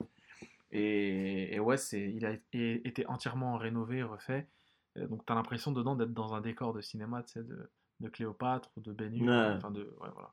De vieux péplum. De vieux péplum, c'est ça. Et j'ai trouvé ça super stylé parce que j'y suis allé récemment. Et euh, il Ça, tu savait. fais des trucs sans moi. Désolé. désolé. Avec d'autres gens en plus. Non, en plus. Je suis désolé. Tu voudrais venir la prochaine fois? Avec tes potes là. Tu voudrais venir la prochaine fois? Ouais, peut-être. Ok. Je t'app- je t'appellerai. Ouais, c'est ça. Euh, Je non, mais vieux. oh. Je vais juste voir une story sur Insta. C'est toi en fait qui m'essaye de me hanter par des stories Insta. Je bloque les stories Insta de- du Louvre là. Quand je, je vais au Louvre, je mets des stories qui ne te sont que destinées à toi. ça, c'est autre chose que des dick pics. Des... ça, ça me fait le même effet. Ça te fait le même effet, pareil, ça te hante. Euh, mais t'as pas remarqué qu'on n'est pas assez nourri aux, aux objets fictionnels euh, égyptiens dans le délire Égypte? C'est moins, c'est moins, euh, moins en vogue, ouais.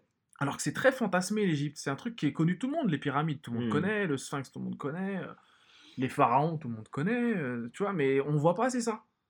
Contrairement à la Grèce antique qui apparaît partout, Ouais. à, à la Rome antique qui apparaît partout, le médi- le- les- la période médiévale, tout ça, c'est des trucs qui font l'objet de beaucoup... Ouais, c'est plus un, un- c'est plus lié à notre culture peut-être aussi. On Oui. était moins, on n'était pas, un- on- Ouais, pas pour toi peut-être. Non, mais je vois. Bah non, non, mais exactement Mm. pareil. C'est une culture européenne aussi, Mm. donc euh, oui. euh.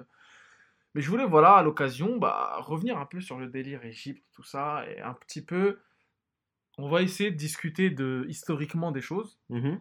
Ensuite, dans, dans un deuxième vais faire un plan de, de, Grave. de-. Euh, Dans un deuxième de tout temps. temps, de tout temps. tout le temps les hommes.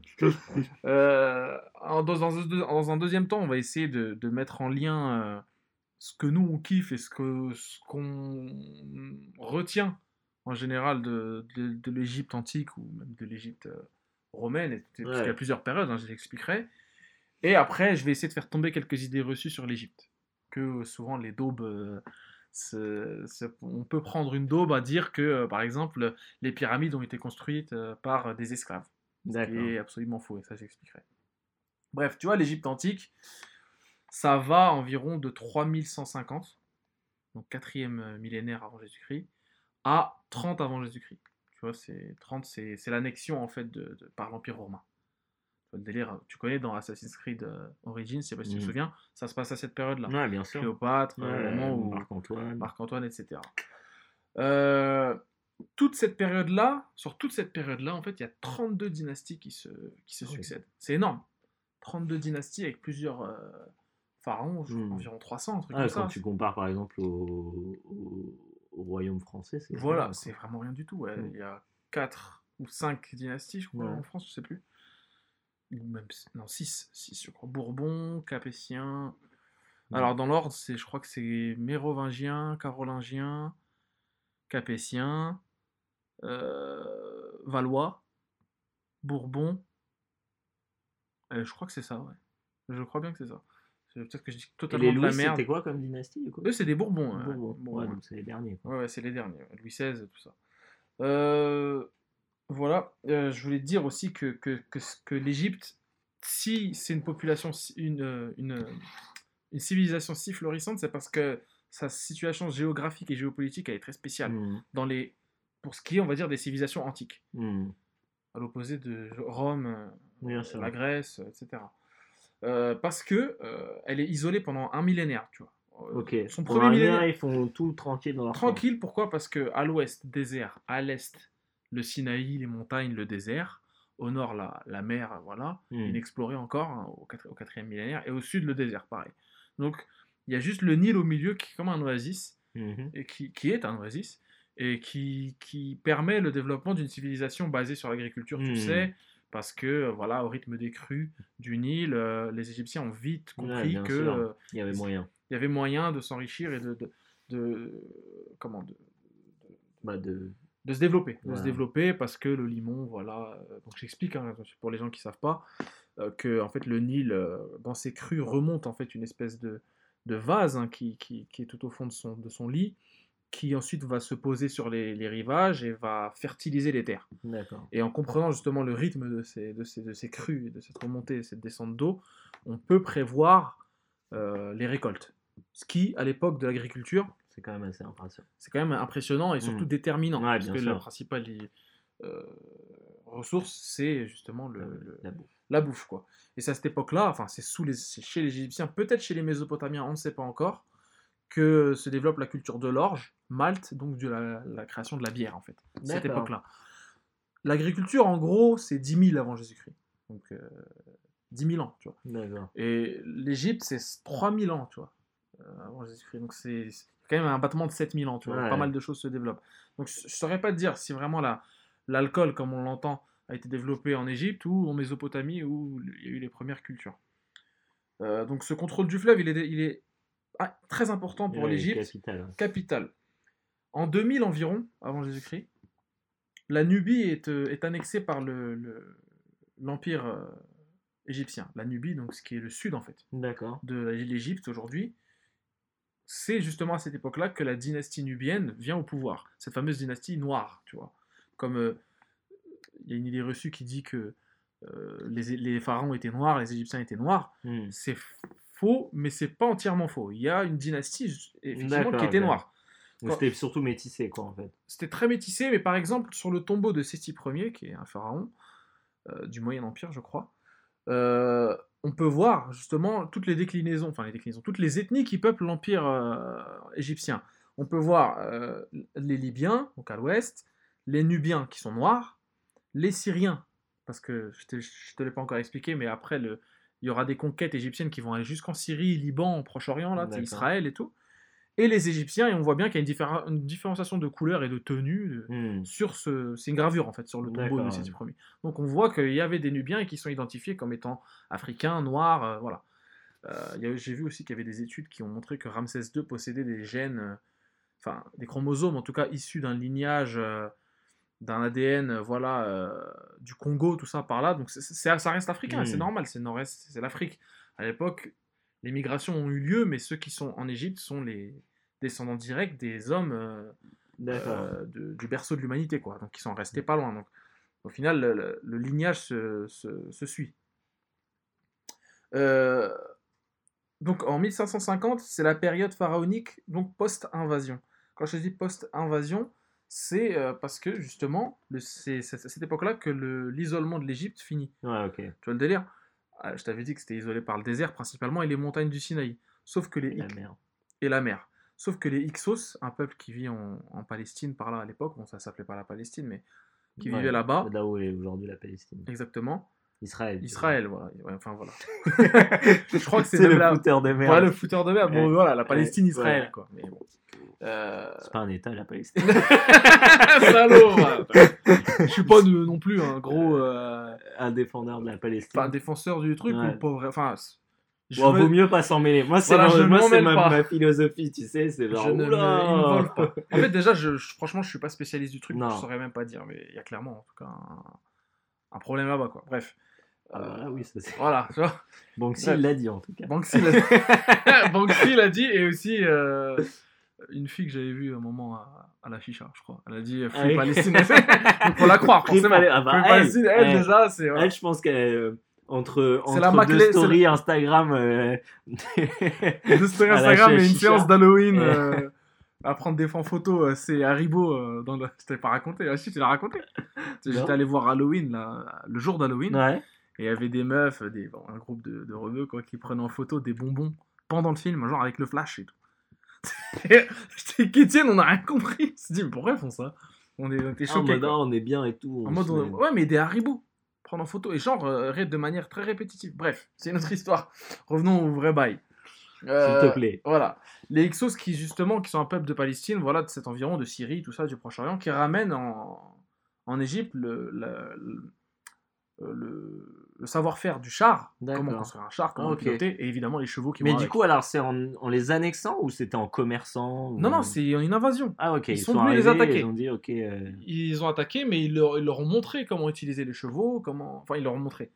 C'est à ce moment-là qu'il y a eu le mélange. Ouais, ok. Tu vois, mais ils, là- sont- ils étaient donc ils étaient occupés par euh, ces gens-là. Non, non, justement, ils les ont repoussés. Ok. Mais ils ont vu qu'il y avait des chevaux, voilà. tu vois. Enfin, Ah, bref, ok, je- ouais. Je vais t'expliquer ça. Ils ont observé. euh, Ils ont observé, il y a eu un échange à ce moment-là. De toute façon, quand il y a des guerres, il y a échange. hein, Ouais. tu sais, voilà. C'est l'échange de, non seulement déjà de population, mais le aussi fluide un peu.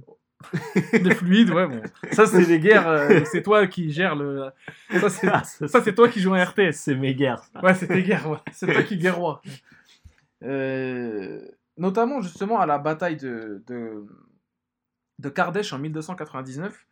Qui, c'est une bataille que Toutmoses III a gagnée, et c'est à ce moment-là justement qu'il a introduit lui-même le cheval et les chars, justement en s'inspirant de, de l'ennemi, quoi, D'accord, ok. tout simplement. Parce que à l'époque, ils étaient full, euh, full à pied. Bah, ils étaient à pied, ouais, à pied. Et tu sais que c'était des boucliers en, en, en osier et tout. Ouais. C'était pas du tout comme tu peux voir dans les, dans les trucs très avancés, tout ça. quoi. Hmm. Et dans les, les fictions, quoi. Et à ce moment-là, Toutmoses III, il conquiert le. Il conquit, pardon, le euh, Proche-Orient. Parce qu'il se dit, le Sinaï et, et le Proche-Orient est une menace, je vais y aller moi-même je vais, Voilà, les, je vais les monter en la- l'air. L'attaque est la meilleure défense, quoi. Exactement. Et c'est euh, la deuxième bataille la plus ancienne enregistrée dans l'histoire. Ok. Donc tu te demandes quelle est la première bataille ouais, hein, dont on a des demander, échos. Et ben c'est celle de Toutmoses II, qui est un ancêtre de Toutmoses III. Tout moisi, t'as dit? Toutmoses. Toutmoses. Tout moisi. Quand tu vas voir un mauvais film, c'est tout Ouais. moisi 3. Un navet. C'était en 1457, c'était une bataille à Megiddo, dans un actuel Israël, Ou Palestine. ou Palestine. non, c'est Israël, c'est Israël. C'est Megiddo, c'est en Israël. Et euh, en fait, c'est une ville qui porte le nom de, de la bataille. D'accord. Donc on, on estime que c'était là-bas. Et euh, c'est la première bataille de l'histoire, dont on a des écrits, des, Ah un déroulement, etc. Avant, on- rien. Donc les écrits sont comment? Par hiéroglyphe, du coup, j'imagine? Alors je pense que c'est des, des- des- des sources croisées, Ouais. c'est-à-dire que c'est des écrits qu'on retrouve dans des populations euh, de là-bas et qui sont rapportés par d'autres peuplades et tout, tu Hmm. vois. Un peu comme la guerre de Troie, tu vois. La guerre de Troie, on s'est un peu, on s'est rendu compte qu'elle avait, elle avait vraiment eu lieu parce que bon déjà les écrits Bah non, grecs euh, la guerre de Troie, Ouais. elle a pas eu lieu. N'aura pas lieu. n'aura pas lieu. N'aura pas la lieu. guerre de Troie n'aura pas lieu. Giraudot a une euh, pièce de théâtre de Ouais. 1959 qui est, qui est plutôt marrante. Ouais, j'aimais bien. Ouais, t'es bien. Je te disais Avec que euh, Pénélope qui hante tout le monde. Si je me bah, souviens. Pénélope qui est la hantise incarnée, qui est la déesse de la hantise. La déesse de la hantise. On va dire. Euh, qui est la plus belle femme du monde à l'époque. Ouais. Pas de Grèce, hein, du monde. Attention. Et, et d'ailleurs, je te dis 1457 pour la bataille de, de Megiddo, une des premières, enfin la première bataille de l'humanité Mm. connue. La première bataille connue de l'humanité, c'est marrant parce que 3, c'est en 1200 environ. Donc c'est le Ouais. 13e siècle avant Ouais. Jésus-Christ. Euh, donc c'est en fait c'est plus récent. C'est dingue quoi qu'on qu'on sache pas si 3, qu'on- enfin que 3 soit nimbé dans les Ouais. dans les limbes, de dans les ouais. trucs de l'histoire, voilà, dans les mystères de l'histoire. Qui est beaucoup de, de, de, de- bah, la, la poésie. et La poésie, ça, voilà, a tellement le truc, transformé euh, hmm. Et ouais, donc on sait par euh, truc croisé quoi que. Homère existe-t-il réellement? Je t'avais, je t'avais dit que Homer euh, pouvait ne pas exister aussi. Mhm. C'était peut-être une succession de gens qui s'appelaient Homer et qui voulaient se- qui disaient c'est Homer. Ouais. En fait, c'est plusieurs gens. Comme le père Fouras. Alors explique-moi ça. J'ai pas compris. explique-moi ça. Est-ce que c'est sexuel déjà Non. Non, c'est bon. D'accord. Non, le père Fouras dans Fort Boyard, c'est. il Ah, change ouais, entre c'est temps, plusieurs lui, mecs, C'est un ouais. masque. Ouais, bien sûr. Comme euh, James Bond aussi, Comme le... Mais ouais. qui est plusieurs personnes. Euh, mais qui est le Daniel Craig, le mieux. En tout cas, physiquement. Sean Connery aussi. quand Sean même. Connery, Ouais, quand Sean même. Connery. Et euh, voilà, c'est à cette bataille-là justement qu'il y a le premier échange et que euh, l'Égypte s'étend. C'est de la bataille pas de Megiddo que je disais, la bataille de Kadesh en 1299. L'Empire devient puissant, très très puissant. Et euh, à partir de cette, de cette période, euh, ça va être le déclin. C'est-à-dire que l'agriculture ne suffit plus pour euh, justement Mhm. alimenter. Il faut savoir aussi qu'à cette époque-là, il y a des perturbations climatiques. Tu sais qu'à l'époque de, de l'Égypte antique, en Égypte, c'était pas le désert comme ça.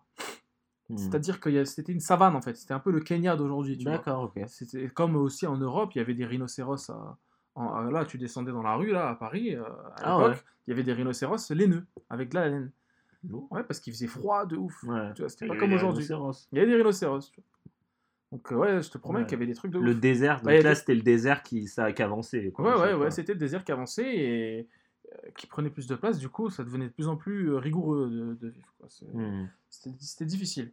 Et euh, s'ensuit la période, euh, une des périodes, euh, on va dire, où, où- où l'Égypte re- regagne de son, de, son, de son pédigré.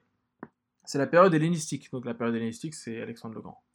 Alexandre le Grand arrive, il fonde Alexandre- Alexandrie, qui prend un peu le pas sur les capitales d'avant, euh, Memphis, euh, Thèbes, voilà, Luxor. Euh, et c'est la période qu'on appelle hellénistique ou ptolémaïque. Pourquoi? Parce que tous les pharaons qui se succèdent sont des descendants D'accord. Et là, euh, de- d'Alex. d'Alexandre, d'Alex, c'est ça, de du ref, Dax, comme on de comment, de Nova Skrull, De sont des descendants d'Alexandre le Grand et ils sont souvent appelés Ptolémée. Ptolémée 1, 2, 3, 4, jusqu'au 14 ou 16, je crois. Ah, ok, d'accord. Voilà. Donc c'est l'Égypte ptolémaïque. Euh, Après ça, l'Égypte devient muette. Parce que le christianisme. Ouais. Et donc l'abandon des anciennes traditions euh, polythéistes, entre guillemets, que je dis entre guillemets parce que c'est pas vraiment polythéiste, euh, l'Égypte. Ça, c'est encore une idée reçue. D'accord, ok. Tu vois? On ne vénère pas plusieurs dieux. On en vénère un par ville, comme tu sais, les, en, en, en- Ouais. en Grèce, Ouais. c'est- Ouais, c'est, à chaque fois ils sont la attitrés à police, des villes, voilà, euh, à des ouais. villes, voilà, Athènes c'est Athéna, euh, Arès, euh, euh, à à Sparte. Sparte, voilà, Delphes c'est bah, Apollon, voilà, ça change selon les, selon les cités. C'est pareil là-bas, c'est même plus encore que ça, c'est-à-dire que ce- ce qu'on- on appelle ça un cosmothéisme en fait. Ok. C'est une euh, Florence Pugnot, je crois, qui s'appelle, c'est une égyptologue qui a développé ce, ce- ce- ce thème. Euh, elle voit en fait en le soleil, qui est la divinité principale, euh, le bénéfice physique en fait du soleil. C'est-à-dire que c'est le soleil qui amène les crues, C'est le Hmm, soleil la qui- vitamine D. voilà, vitamine D, qui change le paysage, qui change les hommes, qui, qui façonne un peu tout. Et ce, ce soleil-là, les dieux sont une émanation de ce soleil-là. C'est-à-dire que c'est un dieu qui a plusieurs avatars, un peu comme Vishnu, et c'est, c'est les, Hmm. les dieux euh, euh, de l'hindouisme, D'accord, ok. où il y a des avatars, plusieurs euh, émanations, quoi. Ou même comme le dieu chrétien qui est, qui est le Toi, je te Christ. vois, t'as fait une petite voix un peu. euh, Suave, ça un, peu, un peu no comment. Ah, Une pardon, voix Léa, no euh, comment. Une voix Lé- Léa euh, Une voix Léa. Léa- Montevecchiesque. Euh, un peu comme euh, je te disais, le, le, le, Dieu chrétien qui, qui est à la fois le Christ, le Dieu et le Saint-Esprit. En fait, tu vois. Ah, bien sûr, le Pierre, le Fils et le Voilà, Père, le Fils. ouais. trois, une, une trinité. Quoi. Ouais. La trinité. Euh, Ça, c'est une découverte récente. On- a nuancé. on a nuancé les, les pratiques religieuses euh, égyptiennes. C'est récent. Avant, bah, c'était admis que c'était plusieurs dieux. Que, Ouais, voilà. voilà, bah, ce Chacun t'apprends- avait- t'apprend en cours. hein. C'était admis aussi qu'on vénérait les animaux, les chats, les trucs, les crocodiles, euh, les hippopotames et tout, alors que ce, ce n'est pas vrai. On, on voyait en eux une émanation, et je l'avais dit dans l'épisode avec Pipo, c'était une manière pour eux d'expliquer la nature. Hmm. Et au-delà même d'expliquer, c'était une manière pour eux d'admettre la nature. En fait, Ouais. De se dire, bah oui, le, le, Nil remonte, bah, c'est parce qu'il y a un dieu dedans, évidemment. Ouais, c'est dieu. d'expliquer euh, ce qui se passe. quoi. Bien sûr. Bon, bah, comme toujours, quoi. voilà. Ce qu'on peut pas, ce qu'on peut pas se- s'expliquer, on, on y met derrière une espèce de de- d'entité euh, supérieure Voilà, à c'est nous ça. qui Mais euh, qui contrôle. devient justement une normalité. Hmm. C'est normal en fait. Comme je te disais qu'on ne croyait pas en Zeus à l'époque de Ouais. la Grèce, on croyait à Zeus, il est là et c'est tout. Bien sûr, il y, a des- il y a le tonnerre, c'est lui. C'est pas nous. Donc c'est Ouais. forcément Zeus. Euh, et euh, justement, dans ces émanations-là, euh, il y a une histoire que je voulais te raconter par rapport à Alexandre le Grand, qui Alexandre le Grand, à l'époque où il était en Égypte, avait un, voilà, un éphèbe avec lui, un ami, qui était son amant. Et il s'avère que pour des questions de préférence, voilà, les, ces soldats l'ont un jour noyé, ce gars-là, dans le Nil. Ils l'ont noyé. Et au lieu de se faire justement, comme on pourrait l'imaginer, une malédiction, parce que tu sais, l'Égypte, souvent l'ésotérisme égyptien est lié à la malédiction. c'est de Oui, la bah, oui, momie, bah, de- de rats. voilà, euh, du- parce que beaucoup de tombeaux, parce qu'une Mm. culture, de, des sépultures impressionnantes, etc. ouais. Là, pas du tout. Ils l'ont noyé, ils en ont fait en fait un dieu du Nil. Oh, Un- une espèce de- d'enfant de, qui est lui-même le dieu du Nil. Et, En et même temps, je voilà, les et- comprends. T'as envie de te taper Colin Farrell quand même. J'avoue, voilà. T'as pas envie qu'il se tape quelqu'un d'autre que C'est toi. ça, t'as envie de te taper euh, Colin. Et, et Oliver Stone le sait. Oliver Stone, c'est lui-même. Lui-même le sait. Et, et ils en ont fait en fait une espèce de saint local euh, qui a été vénéré euh, sur le Nil et voilà et c'est devenu en fait euh, un dieu du, du truc. Voilà. C'est, un peu comment changer des, comment expliquer des choses, ces choses-là. Ouais, bien sûr. ouais. Tu vois? Et, et- justement ces émanations, ça vient du ka. En fait, c'est un concept égyptien, le, le ka. C'est un peu le ki. D'accord, Tu vois? C'est, une, une espèce de double énergétique des choses. Euh, ton cas, toi, ton cas, si imaginons tu, bah, tu vas décéder un jour, hein, je suis désolé, vieux, mais j'en suis triste, mais un jour, personne n'est éternel. Ouais. Voilà. Et ton double énergétique, il te quittera pas tout de suite, il sera là encore. D'accord. Il sera avec ta famille, il sera. On va l'appeler, il, il sera là, il te gardera, ton tombeau, ta, mé- c'est ta mémoire, c'est, il est là. Il est rémanent. C'est un peu l'anima de Freud, de façon, ou de Jung, tu vois Hmm. sans aller dans, des, dans de la mitonnerie euh, de comptoir, euh, que je je me livre pas à ça, moi, je dirais que c'est comme l'anima. c'est l'empreinte vitale, en fait. Et le A, le, le K, pardon, divin, il est décuplé. Par exemple, la crue du Nil, c'est le K d'Osiris. Le soleil, c'est le K d'Amon, euh, de, ok. de Ra. Tu vois, c'est quand tu es un dieu, évidemment que ton K est plus puissant. Évidemment que ton K fait... Nous, on est des êtres humains, on peut créer des choses, on peut cultiver, on peut faire des enfants, on peut... euh, créer des choses, Mhm. graver des choses, dessiner, voilà. On peut être à l'origine de beaucoup de choses, mais à notre niveau. Bah, les dieux, quand euh, ils sont à l'origine de beaucoup de choses, Hmm. à leur niveau aussi, un niveau divin.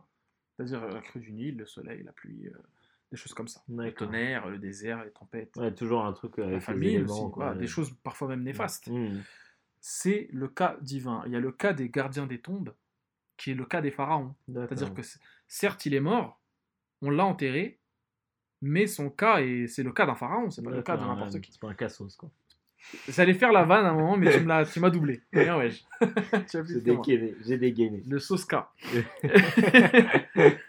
Et le cas des pharaons, forcément, il, il peut créer une malédiction. Voilà. C'est un petit peu le, le cas euh, protecteur des tombes. C'est un cas qu'il ne faut, ne faut pas perturber, avec qui il ne faut pas fricoter. Tu vois le délire? Et Je voulais revenir sur un délire aussi, une idée reçue. Donc, ça y est, on a, on a passé en revue un petit peu l'histoire, mais les idées reçues, frère. Les idées reçues de, de, de l'Égypte.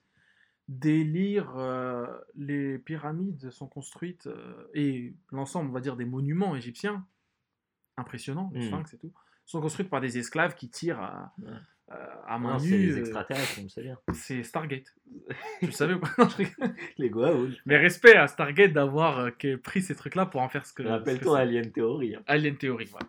Mais même dans ces théories-là de RMC Découverte, là, qui a changé de nom d'ailleurs, entre temps, j'ai oublié ce que c'était, ça fait longtemps que j'ai pas regardé. Dans ces trucs-là, on t'explique que voilà, c'était des esclaves et tout, alors que c'est faux, c'est pas vrai. Comment t'expliques C'est un truc tout bête.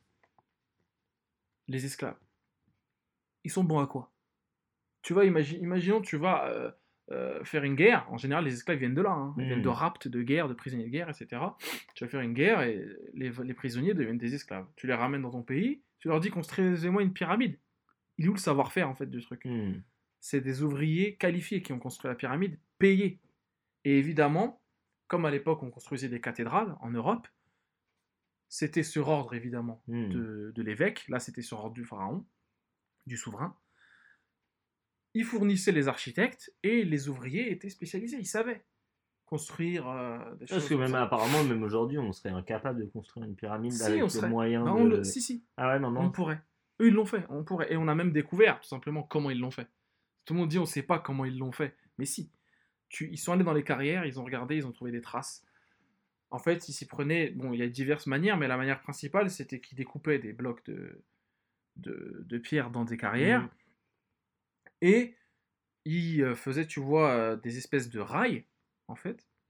Où, en fait, ils mettaient deux murs comme ça, de parallèles Hmm. de, de briques, euh, voilà, de, de briques, euh, comment, de, Le craie. d'argile, non, non, D'argile, tu vois, un truc un peu glissant, ce qui sèche au soleil, et ils recouvraient le fond, en fait, de ce, de ce chemin, justement, de ce, de ce rail, euh, de limon, le fameux limon euh, de, du Nil, Du Nil, ok, qui en avait à profusion, tu vois Ouais. ce qui rendait le truc extrêmement glissant. Et du coup, ça- il suffisait d'une vingtaine de personnes pour tirer un bloc voilà, de plusieurs tonnes. Et ils l'ont fait comme ça. Et justement, comme je t'ai dit, parce qu'ils étaient payés, donc euh, bien rétribués, que ce soit en nature ou, ou en argent, euh, ils- et évidemment, ça comptait pour eux. Ouais, Ils croyaient en ces Mhm. choses-là et qu'il y avait une, une foi, enfin une foi, une, Ouais, c'était comme les cathédrales, quoi. Comme, comme les cathédrales Hmm. où voilà, certes c'est impressionnant, certes c'est euh, pour cette époque c'est plutôt on va dire euh, Donc dingue. pas de fouet. pas de fouet. Non, Non. c'est pas vrai. Les, les esclaves étaient dans la servitude, Ouais. c'est-à-dire qu'ils servaient à manger, voilà, ils nettoyaient les choses, ils s'occupaient des enfants. et Hmm. Voilà, c'était à quoi servait un esclave à l'époque. Et Panoramix dans tout ça, alors? À quel moment apparaît-il Ouais. Tu veux dire numéro bis? Jamel. Jamais. Et le Magno. Le Magno. le Magno. Mais rappelle-toi les daubes qui te disent ça va Imhotep, euh, tout ça. Moi je ne Ah. peux plus, tu vois. Quand une meuf Non. ou un mec me dit. euh, Ouais, c'est comme Waza, quoi. Ah, bon, ça, existe encore. Ah, ça, non, je pas. pas que ça Ah, ça, tu sors ça, je pense que tu te prends deux gifles. Mais le. Ça va Ouais, les- Imhotep- peut-être les normes corps. Ils, ils Les normes corps, ils sont capables, Léa, à mon avis, elle doit dire. Je la vois bien, ça, avec sa tête. Mais le, ouais, ça va, Imhotep, ça, c'est inconcevable pour moi aujourd'hui. Je ne peux plus, je j'ai pas supporté ça. Je suis pas, je suis pas né pour ça. Non. Bref.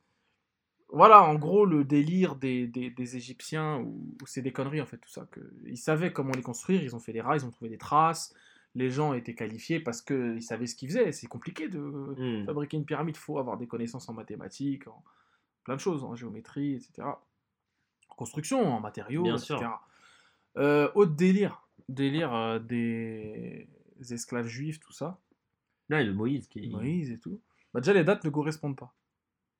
Tu vois. Donc l'Ancien Testament, c'est Donc l'Ancien. Testament, mytho, en fait. Mytho, mais après, on sait pas. Est-ce que c'est pas plus important le message qui est délivré plutôt que la comme rigueur Bible, euh, bien Voilà. sûr, euh, comme la rigueur historique est Voilà, on s'en fiche un peu, quoi, exactement. Ouais. Euh, mytho, parce que ça se situe quasiment à un millénaire de, de différence. de différence Ah ouais. de ouais, ouais, l'apparition des enfin les, les- les- justement le on relève dans des, des sources égyptiennes un déplacement de population justement de juifs à cette époque à une époque Mhm. Qui euh, correspond à l'exode le fameux exode de- Mhm. voilà, donc déjà pour quelle raison euh, virerait-il euh, autant de gens euh, le pharaon? On ne sait pas euh, or, c'est vrai qu'il y a eu une exode, mais c'était un, un déplacement de population vraiment minime. Il y en a beaucoup qui sont restés. Mhm. Tous n'étaient pas esclaves, ou il y en avait peut-être quelques-uns qui étaient esclaves, mais il y en avait d'autres qui vivaient en tant qu'hommes libres. Quoi. Mhm. Et euh, ce déplacement de population a eu lieu mille ans avant la date attestée par l'Ancien Testament. Ah. Tu vois, c'est pas, ça, ça ne correspond pas. Mille ans, c'est énorme quand même, ça fait un sacré Ouais, gap. Même à l'époque, euh, c'était pas non plus, euh, ils étaient pas hyper, euh, ils n'avaient pas la rigueur historique qu'on peut avoir aujourd'hui. Ils n'avaient pas le, le, le- comment ça s'appelle, le carbone 31, Carbone 14. Car- carbone 14. Bah, en fait, le délire, c'est qu'il y a des sources, et les sources, quand tu les recoupes, elles, elles Ouais, correspondent, elles parfois non. Non, Bah là, non. ok. Et qui croire, je ne sais pas, mais voilà, en tout cas, euh, euh, je pense que le, le- le- les sources égyptiennes n'ont pas de n'ont pas de prosélytisme à, à entretenir. Non, bien vois, Alors sûr. que la Bible, si. Quoi. Ouais. Faut qu'il faut que ça soit Ouais, il faut faire le prince d'Égypte, quoi. Voilà, exactement. Et surtout, toutes ces histoires de plaies d'Égypte, etc., sont des choses attestées par les Égyptiens eux-mêmes avant même qu'ils apparaissent dans la Bible. Tu vois le délire D'accord, ok. De la même manière que quand on te dit euh, dans la Bible le déluge, Hmm. eh ben, le, c'était pas le premier en fait à, à dire qu'il y avait eu un déluge. Il y a certes eu un déluge à un Mm. moment. Il y a eu une époque de la Terre où il y a eu énormément de pluie. Euh, l'eau, l'eau des mers est montée, l'eau des fleuves et tout. Mais c'est attesté par exemple dans l'épopée de Gilgamesh euh, plus des milliers d'années avant la Bible. Sur Twitter? Non, non, ça c'est, c'est un, un ancien site euh, WordPress euh, qu'on, div- divulguera pas. Mais dans le, l'épopée de Gilgamesh, qui est en fait le, le premier, la première histoire de l'humanité, Ah, le premier récit de l'humanité, euh, sur des tablettes avec des écritures cuniformes retrouvées à Uruk, en Irak actuel, eh ben, c'est antérieur de plusieurs milliers d'années, et ça parle déjà d'un déluge, en fait. Délire Donc la première réaction des gens qui l'ont découvert, c'est « Ah mince, euh, il y a vraiment eu un déluge Hmm. ». Et d'autres ont dit « Bah non, en fait, c'est pas la Bible qui nous le dit en premier. Hmm. Tu vois le délire? C'est pas l'Ancien Testament. C'était sur Skyrock. C'était sur. Voilà, c'est ça. La première fois que tu l'as écouté, c'était sur Skyrock. Ça. Donc euh, voilà, les délires un peu euh, comme ça. Je voulais un truc que je me suis. je m'en suis un peu voulu de pas le faire à chaque fois que je parle d'un fait historique, c'est de parler de la place des femmes dans le truc. Je sais qu'on a des auditrices. Euh, les femmes en Égypte. Mm. À cette époque, à l'époque de l'Égypte antique, pendant toute la période que je t'ai décrite, donc euh, environ 3000 ans d'existence, les femmes n'ont jamais été plus mis en avant et libres et, et bien euh, placées dans la Mhm. société qu'en Égypte. Ah ouais. On trouve des traces de, de femmes médecins. Pas Dr. Queen, hein, mais voilà. Ça, c'est ça, ok. t'allais le faire. T'as vu Des fois, t'es pas le plus rapide. tu vois? Pas- Voilà, des femmes médecins, des femmes amiraux, donc dans la guerre. Ah. Euh, des femmes évidemment prêtresses. Donc des femmes à qui on donne l'usufruit de euh, l'utilisation pardon de des hiéroglyphes parce qu'il Hmm. faut savoir que les hiéroglyphes sont utilisés, sont Que réservés à l'usage religieux. Non Ah, religieux, religieux uniquement. religieux. Même le bon le pharaon est une espèce de, de prêtre, Ouais. hein, mais on va dire qu'il y a des Égyptiens haut placés, des scribes, des fonctionnaires et tout, qui n'écrivent pas en, en, en hiéroglyphes, qui ne connaissent pas, qui n'ont pas la connaissance du hiéroglyphe. Mais alors, du coup, c'est quoi l'autre langue? Bah, c'est une autre langue, justement, Mm. d'autres- une autre langue cunéiforme, D'accord. scripturale, euh, différente des hiéroglyphes. Les hiéroglyphes sont réservés à l'usage religieux. De la même manière qu'il y a une dichotomie dans les constructions. Pourquoi on ne retrouve pas de construction où vivaient les pharaons? Ah, c'est vrai. Parce que c'était en matériaux périssables. C'est justement ce qui fait la différence. Hmm. Les matériaux C'est réservés aux... important dans la mort, quoi. Voilà, dans la mort, et surtout les matériaux réservés au divin, Ouais. euh, à la religion, à la pratique, Hmm. les temples, euh, les mastabas, donc les, comme des sépultures un peu plus euh, modestes que des, des, des pyramides, Mm. ou des pyramides à degrés, ou des pyramides lisses. Tout ça, on utilise de la pierre. En revanche, pour tout ce qui est habitation, grenier et tout, c'est du matériau périssable, du bois, de la paille, voilà, des choses comme ça, du roseau, parce que, non, qu'on trouve à profusion sur le Nil. C'est pour ça qu'on trouve aucune trace en fait des, D'habitation. d'habitation. de palais. Exactement. Le palais, si, parce que le palais était construit en, en, pierre. en pierre parce qu'il abritait un dieu, Hmm. un, un dieu vivant, hein, le, le pharaon lui-même. Et les femmes, oui, donc grosse place hein, dans la société égyptienne, euh, la déesse Isis, hein, qui est la déesse qui sauve Osiris, qui sauve le Nil, parce qu'Osiris, c'est le Nil. Osiris, il est souvent représenté. Ouais, même Booba, à chaque fois, il, euh, Isis, il dit début de sa chose. C'est quoi ça? Isis. Ah Je me disais, Booba a versé dans la dans la- dans l'égyptianité. Ah, il dit Isis, Isis. Isis, Isis. Donc, Et Is- Is- euh, f- euh, Osiris. Est représenté tout noir. souvent. Ouais. Et avant, les gens se disaient, ouais, bah, il est noir en fait comme les Égyptiens et tout. Bah non, en fait, il est représenté noir parce que c'est le limon. Et le limon, c'est très noir. c'est- c'est de la Ah, vase, ok, tu ouais, vois. ouais. Donc c'est lui le limon. Hmm, D'accord. C'est lui il, incarne le, le Il limon. incarne la fertilité et il Mm. incarne le renouveau. Pourquoi la résurrection du pharaon euh, après la mort, le il traverse le Nil et tout? Parce que justement, il se repaît en mourant du cas du Nil. Et le cas du Nil, c'est un cas de résurrection parce que Osiris est le dieu de la résurrection, il est le Nil, il, meurt à chaque fois, il revient. il meurt et revient. Ouais. Et euh, la crue qui monte, qui descend, Mm. donc c'est un phénomène euh, cyclique. Hmm. Et évidemment, les plantes qui meurent et qui renaissent. Pourquoi une plante pousse, elle meurt, et après, elle- il y en a une autre qui renaît en dessous? Ouais. Les Égyptiens se sont dit, mais en fait, c'est Osiris. Et le- du coup, bah, le, le, le pharaon, quand il meurt, il va renaître en passant sur Osiris, en passant de- d'une rive à l'autre d'Osiris, d'un plan à l'autre d'Osiris. Et c'est comme ça qu'on voit le Nil comme un berceau de résurrection, un- comme un flux perpétuel, dont on ne connaît pas le, la source. Je te rappelle que la source du Nil, elle a été découverte au 19e siècle. C'est le lac Tanganyika euh, au Kenya, découverte par Richard Francis Burton, un explorateur euh, euh, anglais, euh, qui s'est même fait hors la loi et tout pour le trouver parce qu'il était, il était, il avait la folie des grandeurs. Hmm. Bref, euh, le bail est, est- est- est dingue. Et euh, autre délire euh, de, de l'Égypte antique, euh, le lien au mort. Le lien au mort est, est illicite chez eux, c'est-à-dire que, que si le mort est mal vu, on va aller jusqu'à euh, ne pas lui faire de sépulture et le brûler, ce qui est la pire, la pire, La pire insulte. la pire ouais. insulte pour un mort. Hmm. Et, et de ça est né justement euh, tout, tout cet imaginaire sur la malédiction, sur, voilà, sur trouver des tombes. Parfois, on trouvait des tombes avec des cartouches. Ce qu'on appelle les cartouches, c'est ce qui, ce qui, comme un panneau, quoi, en fait, qui indique qui est, qui est, qui est enterré ici. Et ben, on retrouvait des cartouches euh, abîmées, Bah, sabotées. ouais, ouais, sabotées, Justement ouais. parce qu'on voulait pas que le nom de cet homme-là perdure. Voilà ce qu'il a fait de son vivant, ils l'ont enterré, et des gens, ses ennemis, encore vivants, sont venus ont saboté sa tombe. Voilà, c'est une profanation. Donc les gens se sont dit, mais en fait, euh, voilà, c'est, il est tellement, tellement maudit que il, il va, il est tellement impie qu'il va peut-être revenir nous, nous maudire. Donc tellement les gens ont peur de ça, on- ils ont effacé son nom et tout, tu vois. C'est un peu le Lord Voldemort euh, du délire. Ouais. tu vois.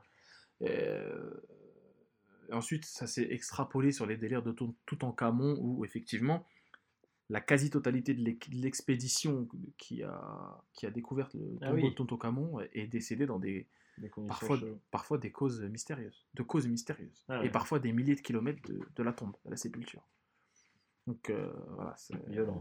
violentissime cette histoire. Moi, je, veux bien savoir euh, que- que- qu'est-ce qu'il en est, euh, parce que ça me, ça me, ça me paraît étrange. Euh, voilà, en gros, euh, l'Égypte, je sais pas si j'ai oublié des choses, mais bon, à chaque fois, je suis Ouais, pas ouais. très exhaustif, mais, Mais c'était non, intéressant. mais moi, ça me fascine, euh, le délire Égypte, tout ça, antique. Ah bah ouais. que- je me dis que... Puis ils ont combien de, de ils avaient combien de, septiè- de, mer- de merveilles du monde en plus? Ils en avaient beaucoup. Euh, Merveille du monde, ils en avaient deux, le Sphinx et, et les pyramides. hein. Ils avaient pas le, il y avait le phare aussi. Le phare d'Alexandrie, ouais, bon, c'est ça, c'est un petit peu. C'est pas sous les. C'est sous. mytho? C'est sous. Non, c'est vrai, il existait. Détruit dans un dans un Séisme. dans un séisme, oui. et- Séisme aussi qui a provoqué l'incendie de la, la grande bibliothèque d'Alexandrie et la perte justement des. De, comme je te disais que le- les hiéroglyphes se perdaient, Ouais. bah, ça, ça a une, énorme perte pour tous les classiques euh, littéraires euh, égyptiens Qu'on connaîtra jamais. Qu'on connaîtra jamais. Qu'on Ouais. connaîtra jamais. Et ouais. Et, et j'ai pas parlé de Champollion d'ailleurs, qui, à qui on doit justement la connaissance, une connaissance poussée de l'égyptologie, qui était un gars, un profil incroyable. Docteur en, en langue euh, à 19 ans, professeur d'histoire euh, au Collège de France. euh, T'as donné un, co- un nom de collège. non, non, Collège Françoise Dolto. Françoise Dolto, au lycée Champollion, qui est à Paris. Euh, Champollion, qui est en fait un génie de son temps, qui parlait euh, persan, euh, grec, héb- hébreu, arabe, français, euh, euh, araméen, toutes les langues anciennes est morte, Putain. et qui euh, a utilisé cela pour justement réaliser un rêve qu'il a eu à l'âge de 9 ans, c'est-à-dire euh, traduire les hiéroglyphes. Avec la pierre de Rosette. Avec la pierre de Rosette, ouais. Ouais. qui a été trouvée justement à Rosette, et qui était une pierre, euh, je te l'avais déjà expliqué, donc, euh, sur laquelle figuraient euh, des lois, et, et écrites en plusieurs langues, justement. Ah, donc en hiéroglyphe, en grec, je crois, et en araméen, je crois, ou alors en amarique, je sais plus. Donc si tu avais la connaissance du grec, tu pouvais lire le reste. Mais c'était Ah. compliqué. Ouais, bah après, il fallait faire C'était tout un compliqué, voilà. programme de- Et les Anglais ont galéré à le faire, mais Champollion l'a fait. Voilà. Parce qu'à l'époque, c'était une époque où on se disputait les- on se disputait l'Égypte. Ouais. Les Anglais, qui étaient le plus grand empire mondi- mondial, quoi, le, le grand le Commonwealth, Ouais. gigantesque empire, euh, se revendiquaient d'un héritage euh, égyptien. Parce que pour eux, la, la première civilisation, c'était l'Égypte. La première civilisation développée, puissante, bâtisseuse. C'est une civilisation. empire, ouais. Voilà, le premier grand empire euh, de l'homme, de l'humanité, de l'histoire, c'est les Égyptiens. Donc forcément, on est les héritiers de l'Égypte. De, de la Rome, de Grèce, mais de l'Égypte évidemment aussi. Et c'est pour ça que qu'ils étaient là-bas, Suez et tout, la dispute de. Suez euh, entre les Français et les Anglais, ils étaient là-bas, c'était un un endroit de légitimation euh, politique, scientifique, idéologique. Hmm. Donc euh, c'est pour ça que ça développe. Enfin, c'est c'est de là, c'est de là que tout, tout vient, toute cette fascination. Tu vois, et tout aussi cet, cet exotisme Ouais, bien sûr. ce, qui est lié au danger de oriental, tu vois, du, de, de l'Égypte, qui est même mal connu euh, des, de ceux qui se sont succédés dans l'Égypte, c'est-à-dire euh, bah, les musulmans, juste, Ouais. après les, juste après les chrétiens. On savait pas, enfin, ils savaient pas trop ce qui se passait, quoi. Ils ont perpétué certaines, certaines choses de l'Égypte. Par exemple, la connaissance du Nil, elle était connue, euh, Ouais, elle était, ouais, elle ouais elle, était- était, elle était primordiale. était pri- j'imagine. elle était encore primordiale, même à l'époque de la fondation du Caire, euh, par les Mamelouks. Euh, c'est l'époque médiévale. hein. Euh, C'était important de savoir calculer le, le- le Nil. D'ailleurs, Ouais. les nilomètres, tu peux en trouver encore aujourd'hui, de, de l'époque médiévale, où tu vois, c'est des énormes piliers, énormes piliers, qui descendent dans le Nil et qui sont au milieu d'un bâtiment, en fait. Tu rentres dans le bâtiment et tu vois le pilier, et en fait, c'est un bâtiment qui te mesure la crue du Nil, et justement avec les dates gravées. Et c'est en fait, ça, ça- c'est devenu un objet artistique incroyable, Ouais, et, et aussi un objet utile, l'artisanat utile, ouais, bien sûr. artistique, beau et utile Le design. le design. C'est une forme de design. Euh, antique, antico-médiéval. Ouais. C'est assez impressionnant. Avec de l'écriture arabe, des hiéroglyphes dessus. Ah, ok. Ouais. De l'écriture grecque, évidemment, parce que les Coptes aussi sont des sont, ont été longtemps les savants Hmm. de, de, de, de- de l'Égypte. Et les Coptes sont, sont une, une ethnie égyptienne euh, chrétienne qui parle le grec, parce que les chrétiens orthodoxes font, ont le grec comme langue liturgique, langue, D'accord. langue de pratique, langue de lecture de la Bible. À contrario du latin hein, qui est pratiqué en. Occident, tu vois. À cette époque, en tout cas, au médiéval, euh, à l'époque médiévale. Et donc, c'est un truc qui. C'est un objet à la fois artistique qui a traversé les âges. Qui a traversé les âges. Comme aujourd'hui, tu peux voir euh, sur la Concorde euh, l'obélisque, Ouais, bien sûr. qui est devenu le symbole de la Concorde. Hmm, Mais qu'est-ce que l'obélisque, en fait? C'est un objet égyptien. Bien sûr. L'égyptianité de Paris, elle est, elle est devenue parisienne, mais Ouais. égyptienne, tu vois. Il y a un C'était à héritage. quoi, au final, ça servait à quoi l'obélisque à calculer le mouvement du soleil. Ouais, c'était une espèce Voilà. d'énorme. euh, C'est une espèce de bâton, de, bâton solaire géant. Hmm. Et tu pouvais voir euh, voilà, le- comment le dieu se comportait, en fait, avec toi.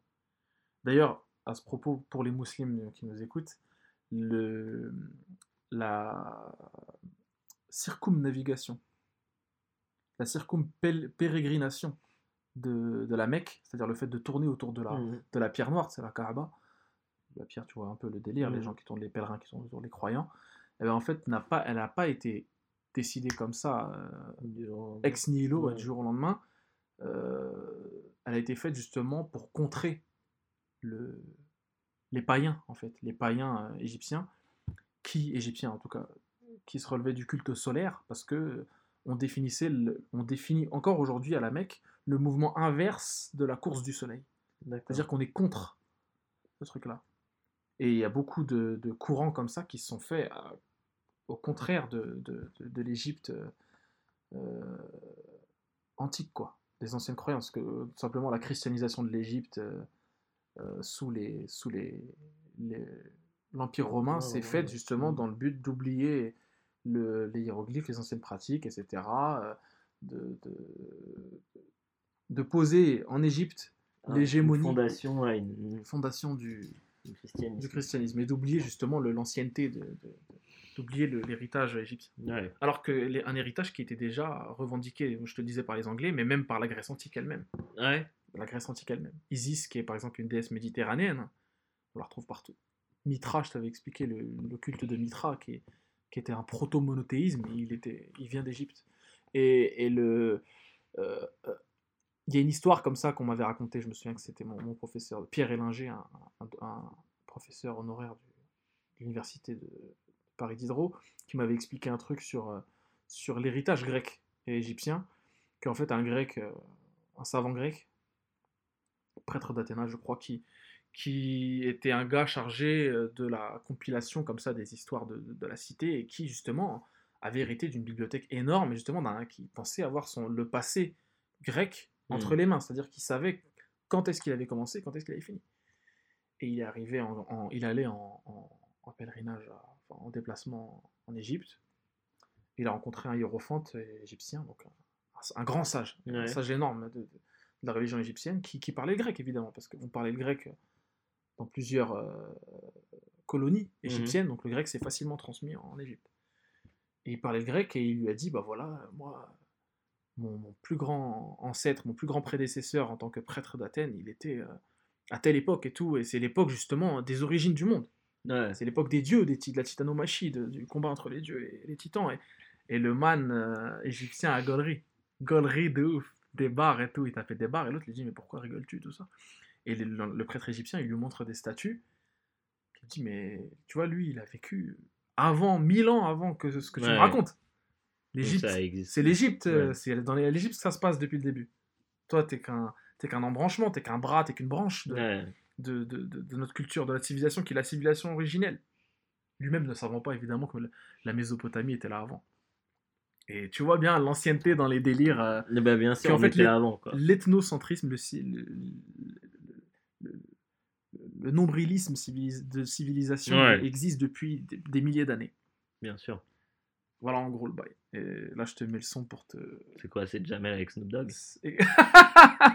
C'était quoi déjà euh, uh, Ah, ça fait plaisir. Oh, ça fait plaisir, ouais, il ça tout le temps. À l'ancienne, hein, des barres.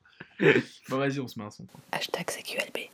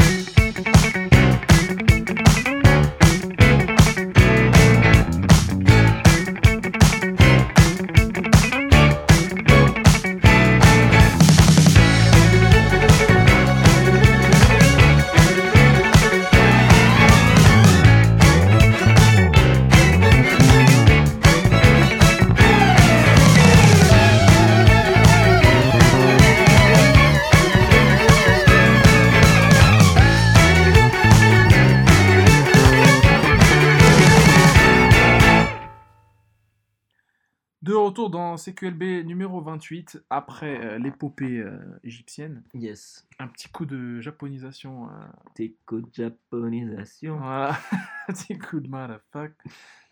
C'était Gen Hoshino qui chantait Koi.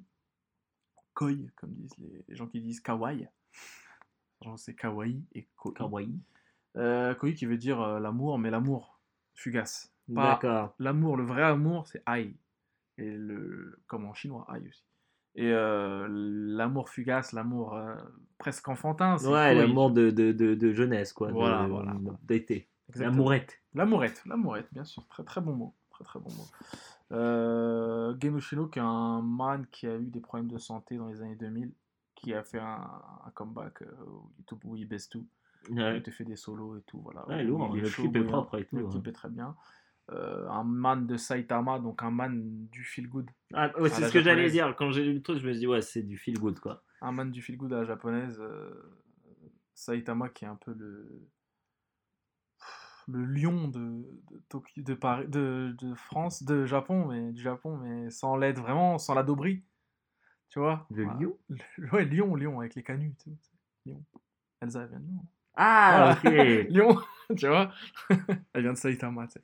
Euh, Ah, Lyon, ok. ok. Lyon, Lyon, Lyon.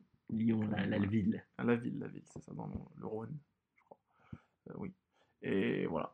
Et le son est propre, et, et l'album est bien.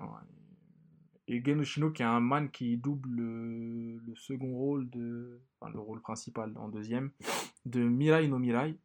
Donc, euh, Mirai du futur, le prochain Mamoru Osoda, qui n'est pas encore sorti, je crois. Et qui est très bien. Enfin, qui n'est pas encore sorti en France, Hmm. qui est très bien apparemment au Japon, qui a été très bien reçu, comme tous les Mamoru Soda. C'est celui qui a fait le garçon à la bête, Mm. Ame Yuki, euh, tous ces trucs-là. Summer War. Très, très ça. bon. Très, très bon. Voilà. Garçon la bête et Summer War, c'est Ouais, très cool. bien. Moi j'adore ce gars, surtout pour la traversée du temps. Et là c'est encore une histoire de temps, je crois. Parce que c'est Mirai no Mirai, c'est. Mi- Mirai en fait qui veut dire futur. Et c'est une fille qui s'appelle Mirai, qui vient du futur. Donc, rien Mirai à voir avec. Jean Reno. Euh, Laisse-moi trouver la référence. Non, je crois que je me suis goré de faire. Ça s'appelle pas Mon Mirail ou un truc comme ça dans- Ah, les Godefroy de vidéos mon Mirai Ah bah ouais, Godefroy de mon futur. Godefroy de mon Mirai. De Mon Mirail. Mon Mirayu. Euh, ouais, euh, non, rien à voir. Très bon film. Godefroy de... Les visiteurs, j'avais 15 Le, ans. le pas 1, euh, Hilarious. Moi je te dis la vérité, Hilarious. Ouais, je l'ai pas vu depuis. Bon esprit, bon esprit, Mais en quand j'étais petit, j'avais la VHS, euh, je regardais en boucle. Qui sautait un peu parce que t'avais trop Ah, mis euh, ah, bah, retour bien rapide. sûr. bien sûr. Tu le knows. Ça, les gens ne connaissent pas aujourd'hui. Enfin, si, il y en a qui connaissent, il y en a qui, qui ne connaîtront jamais. Non, putain, c'est chaud. Il y en a qui ne connaîtront jamais ça. Te rends compte un peu Euh, Les recos, je crois bien qu'on en est là. Ouais. Alors, qu'est-ce que tu pourrais nous.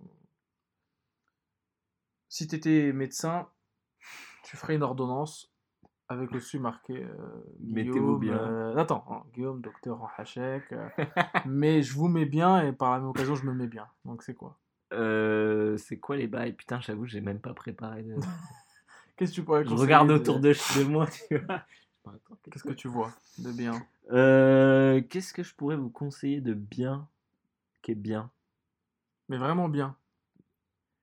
Chez A, frère, franchement, putain. Si je pourrais vous conseiller le casque que j'ai acheté, C'est quoi? Je te, je te l'ai présenté la Oui, c'est vrai, ouais, putain, j'ai oublié. Le Sony euh, WH1000 quelque chose X3, D'accord. enfin un truc, un nom galère. ok. Mais il y a ces particularités de ces casques qui sont euh, noise cance- cancelling Ouais. et euh, Suppresseur de, de son. ouais. de son. Et, et, et j'ai découvert ça et De bruit. Ouais, de bruit. Et c'est trop bien. Ça marche vraiment beaucoup trop bien. Donc j'ai peur de l'utiliser dans la rue parce que j'ai peur de pas entendre s'il y a une voiture qui arrive. Un scout. Un scout, bah un scout, forcément un scout. Et Putain. euh, Putain, la dernière fois, j'ai traité un mec. tu l'as insulté ou Je l'ai pas? insulté parce qu'il roulait sur le trottoir devant le collège, sur le trottoir du collège. Putain. Et genre, il roulait à fond. En fait, il, il n'est jamais allé sur la route. Il Ah est ouais resté sur le trottoir et il marchait en fait, pour lui. Et il passait à- au ras des gens et tout. Tu sais que la dernière fois, j'ai failli me faire écraser. Mais genre vraiment, Mais tu te genre. fais- à- tu peux te faire démonter par pas- Là, c'était pas un scooter, c'était une voiture. Hmm. Genre, euh, on, était, euh, on était avec euh, bah, Clément, on allait au boulot. On marche. traverse la rue, et genre, il y a un mec qui arrive, et vraiment, mais genre, le mec était à, Putain, à 30 cm, et il a freiné comme ça. Je pense que le mec, il devait être en train d'écrire un texto ou un truc comme ça, tu vois. Il t'aurait fauché, quoi. Ouais. Ah, j'avais envie de le tuer, quoi. C'est vraiment, des- si j'avais pas eu le réflexe de prendre un pas en arrière, le mec me rentrait dedans, quoi. Puis surtout, quand une voiture est prête à t'écraser, tu frises. Ouais, ouais c'est ça. ouais. C'est le- c'est le- l'instinct humain qui fait ça. Donc, Comment coup, ça se tu- fait? Je pense la peur. Ouais. T'es tétanisé, c'est normal. Ah putain, j'étais vénère, je l'ai insulté de tous les noms. mec. Lui, faisait ça, lui? Ouais, Enculé, ouais. Bah ouais, mais connard, regarde la route. Putain, je les hais, ces bâtards. Mm. Bref, en tout cas, le Sony, il te permet de pas écouter ces enfoirés. Ouais, mais pas écouter les les, bruits de scooter. euh, quand t'es. Genre, vraiment, parfois, je le mets au boulot et j'ai l'impression d'être dans un clip. Là, j'écoute et je vois des gens, tu sais, dans les clips, souvent, Ouais. t'as les gens et tu les vois, ils s'embrouillent, mais t'as la, t'as la musique. Ouais, ouais, tu sais Tu pas vois ce qu'ils se disent. Et je vois les gens qui parlent autour de moi et Mhm. qui discutent, et moi je suis là et je les regarde, j'ai l'impression d'être dans un clip, tu Ouais, vois, c'est trop bien. Et euh, le son est nickel, bon, J'ai vu qu'il suppressait vraiment. Je l'ai mis dans, ouais, le, dans le métro. ouais rien fois, là. même, sans mettre du son. hein, Ouais, peut-être 100 mètres tu- de son, je l'avais mis et. Bon, moi, j'ai des grandes oreilles par contre, donc euh, elle dépassait. Mais tu vois, il y a un petit peu de son qui passait. Un petit peu d'Aubry qui s'insinuait dans eh. les oreilles. D'Aubry parisienne. Mais bon, c'est. Ah, mais là, t'es dans le métro, t'entends rien. C'est trop agréable. Dans le train, c'est pareil. Dans l'avion, ça marche aussi. Donc, c'est hyper pratique. Donc, euh, bon, si vous pouvez pas prendre ça, parce qu'il est un peu cher, il est genre euh, Il a combien, celui-là, déjà 380, je crois. un truc comme ça. 380 boules. Ouais. Putain, T'as une version en dessous, le 2, qui doit être à 230. d'accord. Franchement, c'est. Après, c'est pas de la chiasse, quoi. Non, non, non, c'est Bluetooth. Euh, ça, serait, ça, se, Ça se branche aussi. ça se branche et ça se recharge en USB-C. Donc c'est hyper rapide. Donc genre franchement, t'as une demi-heure, euh, trois quarts d'heure pour, pour, euh, pour recharger à fond et ça tient 40 heures. Quoi. Et avec, tu as une petite application Ah. et genre tu peux régler euh, l'étendue du noise cancelling. Ouais. Euh, donc du coup, euh, tu vois, ça te fait, en plus ça te fait même attends, comment tu peux faire ça? C'est pas physique? Non, en fait, apparemment, c'est pas, c'est pas du tout physique. C'est un, c'est un. Il faudrait que je retrouve comment ça fonctionne, mais il y a un petit schéma qui t'explique en fait. Ça, vraiment, ça, ça envoie dans ton. En fait, ça t'envoie le, le, je crois, c'est le son contraire en fait. Ça met en négatif le son. Le son, en fait, ça capte le son et ça te l'envoie en négatif. Donc du coup, ça se, ça Oh s'annule. là, attends, peut-être que le son négatif, c'est comme l'antimatière. Ça... si, si on la manipule mal, ça peut exploser. Ah, peut-être, je ça te donne pas. le cancer aux oreilles. Ah. Peut-être. Putain, j'ai peur, moi, de ces trucs. Et, euh, et en fait, du coup, euh, tu peux régler la- l'intensité du noise cancelling en fait. D'accord. Donc du coup, euh, par exemple, et là c'est un petit schéma, donc ça te montre ta toi. Et en fait, au fur et à mesure que tu augmentes, enfin que tu baisses le noise cancelling, comment? Bah du coup, tu as d'autres trucs qui apparaissent. C'est dans une rue, donc tu vois, euh, bah ah, une- les gens autour de toi, après hop, les voitures, après hop. euh. Et, euh, et du coup, c'est non mais c'est hyper pratique quoi. Je vous conseille. Ça, ça a changé ma vie. Enfin, à moindre mesure. Ouais, euh, Mais euh, confu- parfois, je- parfois il y a des gens qui, tu vois, genre, qui- ça me fait peur, quoi. Tu vois, les gens, ils viennent me parler et je- moi, je suis tellement dans mon truc euh, que, genre, j'oublie, tu vois, qu'il y a des gens autour de moi et genre, du coup, tu sais, ça me fait flipper, quoi. Ouais, je Je sursaute parce que les gens, ils viennent genre, Guillaume, Guillaume parce que moi, je les entends Putain. pas, tu vois. Plus le, no- le noise cancelling, plus la musique, Mm. t'entends rien. C'est, Je vois le délire. Ah, bah, c'est bien ce truc-là. Ouais. Ça coûte un bras, mais Ça au coûte moins un le bras, truc mais- garanti, propre et tout. Bah, c'est surtout, moi je voyage un, un, un peu quand même. Mm. Et quand t'es quand t'es dans le train, quand il y a des gens qui passent des coups de fil à côté de toi. La dernière fois, j'étais dans le train, un mec qui arrêtait pas de passer des coups de fil à côté de moi, tu vois. J'entendais absolument rien. J'étais vénère quand même parce que juste le fait de voir que le mec euh, respectait rien, ça me saoulait. Putain. Mais. euh, Footline, ceux qui téléphonent pas sur le, la plateforme. Ouais. Et tu sais qu'en plus, à un moment, il y a les contrôleurs qui passaient et le mec, la meuf, non, la meuf lui a dit, il lui a dit, monsieur, par contre, les appels, ça se passe, euh, Là-bas. ça se passe là-bas. hein. Le mec a fait, oui, oui, oui. Et genre, on a foutre. Il a continué. Des fils de pute. Ah voilà, bah tu me l'enlèves de la bouche. Ok, bah c'est entendu. Donc le Sony X23. Ouais, de toute façon, on mettra le nom. On mettra le titre, euh, l'intitulé du sujet. Ouais. D'accord, d'accord. Bon, bah écoute. Il est juste là, tu peux lire d'ici. Moi, je vois très mal, mais Euh, le WH1000XM3. voilà. Le, ouais, le truc est à 30 heures, c'est marqué. T'as menti. Ouais, Par contre, il y a marqué wireless non-cancelling, noise cancelling ouais. et high res audio. Ah, bah, Le son est très bien. Ouais, le son est super bon. Ok. D'accord. Google Assistant aussi. Bon, D'accord. Ouais, Et ça marche, est-ce tu que, peux faire OK Google. mais Je connais un man du son, je pense ton frère Alex. Est-ce qu'il a dit daube ou pas daube? Euh, non, euh, mon cousin, qui Ton est, ton cousin qui est encore mieux. qui est encore euh, au-dessus, Plus, plus haut, ouais. qui m'a, qui, c'est lui qui me l'a conseillé. Ah bah voilà. Voilà. Donc, le truc, Et. Dim me l'avait conseillé avant parce qu'il s'était acheté mais le, la- le 2 du coup. Il Ouais, s'est le acheté deux, le, celui, le euh, MX2 Ouais. Et euh, il m'en avait parlé parce qu'on on avait pris l'avion ensemble. J'ai dit ah c'est bien ton casque et tout. Il m'avait fait essayer testé, ouais. et j'étais genre waouh Lourd. ok t'entends rien Hmm. c'est trop bien. Hmm. Et donc euh, quand quand, quand mon, cousin Sacha m'a dit ah j'ai acheté ça c'est trop lourd et tout euh, j'ai dit vas-y Bon délire. faut que j'en achète un. Non, mais t'as bien fait. Franchement, t'as bien fait. Le- Moi, j'ai toujours. Enfin, je me souviens que les Beats by Dre faisaient ça, non, les Beats by Dre. Ils faisaient Ah pas ouais? du noise cancelling Je sais pas. J'ai jamais trop kiffé les beats parce que je trouve que les basses sont un peu trop fortes. Ah ouais. Ouais, Ah, c'est des trucs de rap, en fait. ouais c'est un hip-hop. truc pour écouter du rap quoi. Ouais, donc euh, c'est pas vraiment. euh, Puis je trouve que t'as tout, tout de suite l'air d'une daube. Mais je Ah trouve avec un ouais, casque t'as un peu l'air d'avoir une daube, tu vois. Quand t'as le même casque qu'un gosse de 16 ans, Ouais. t'as l'air un peu con, ouais, c'est vrai. C'est pour ça que j'aime pas trop mettre un casque dans la rue. Parce que je trouve que c'est mieux avec des écouteurs, t'as l'air moins con. Hmm. Je sais pas ce que t'en penses. Tu vois, surtout quand tu vois, par exemple, je m'habille un peu, genre, avec un, pas un costume, mais genre en pantalon à pince, avec une- un blazer ou un truc comme ça, tu vois. Le casque, ça passe mieux? Bah non, justement, j'ai l'impression d'être un connard de la défense, quoi. Ouais. Les casques, pour Déjà moi, c'est sac à c'est dos, euh. estampillé bolos, un peu. Ouais. C'est qui te double. quoi. Mais c'est pour Les ça mecs qui ont leur casque autour du cou, c'est tout le temps. Tu les connais, ces gens-là? Ouais. Mais pourquoi ils font ça? Je sais pas. J'ai- je suis un, un mélomane. Bah non, mais c'est juste après, t'en fais quoi? Tu peux pas le mettre dans ta poche, quoi. Hum, hum, C'est bien vrai. Enfin, voilà. Je me souviens, un jour, t'as piqué une crise quand on était en Picardie. Parce que t'avais plus de batterie dans ton casque. Ah ouais? Ouais, je me souviens, t'as pété un plomb, tu pouvais plus écouter de musique. J'avais Et putain Merde Merde Tu sais que je t'ai jamais raconté, frère. Le truc, euh, on part complètement hors sujet, mais euh, tu sais que euh, je sais plus quand, mais je crois que c'était vraiment. je, crois que c'était quand j'étais à Los Angeles ou un truc comme ça, où je me suis pété la gueule. Et j'ai fait un. T'as fait Merde Merde Mais je crois que je l'ai dit en anglais, je fais fuck Sérieux Débat J'ai pensé à toi direct, j'ai rigolé. Bah, le Merde. merde, faut le sortir en France. Le vrai Ouais. bon merde, franchouillard. Merde alors Merde Débat, putain. Oh là là. Ouais, ouais. Euh, bah écoute, moi, euh, j'étais en train de réfléchir et je voulais te conseiller, euh, et, leur, et leur conseiller, Castlevania, la série. Apparemment, ouais. Moi, je, tu sais, je suis pas mal d'illustrateurs, d'animateurs et je les vois poster. Il y en a qui ont bossé sur les trucs et tout. Ouais. Et à chaque fois, je suis, wow, ça a l'air euh, violent. Castlevania, la série, la saison 1 qui est hyper euh, anxiogène Ouais. et, et, et comment c'est quasiment ascétique comme série Ouais. très très euh, simpliste euh, voilà il n'y a pas Ouais, beaucoup de couleurs y a Ouais, pas beaucoup de assez. ça parle de beaucoup ça met Ouais. en place l'univers et tout et c'est très sobre et euh, la saison 2 qui part totalement en embrouille euh, ultime Apparemment, euh, ce que me disait Alex, scénarisé par le mec qui a, qui a fait euh, Transmétropolitane. Oui, exactement, exactement, c'est ça. J'ai regardé après euh, qui a écrit parce que c'était tellement bien écrit que- Ouais. que, j'ai voulu savoir qui était derrière. Et oui, exactement, Transmétropolitane. Et un autre truc dont j'ai oublié le nom, euh, un autre truc très bien aussi, Ouais. une euh, BD, très bien.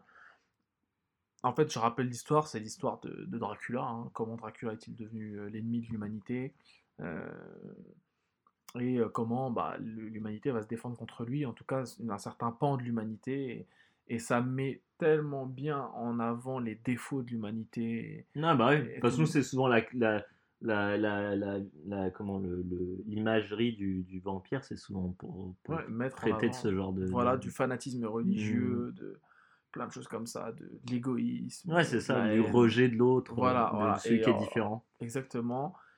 J'ai trouvé ça dingue. La deuxième saison, il y a des bastons à chaque épisode tellement bien animés. Ouais, avec des- tout cas, de ce que j'ai vu, ça avait l'air Oh là oufissime. là là. Alors, je t'avoue que la première saison, il se passe rien. Juste, c'est quatre épisodes la première Ouais. saison, 8 le, la deuxième. Il y a trois épisodes où il se passe rien dans la saison 1. Et le quatrième épisode, il y a un combat de bâtard, l'un des meilleurs combats que j'ai vu de ma vie, entre Alucard et, et Trevor euh, Belmont. Donc, c'est l'histoire aussi de la famille Belmont, hein, qui sont des chasseurs de vampires de père en fils. Et Ouais. Est chargé de. Et le dernier des Belmont est chargé de combattre Dracula.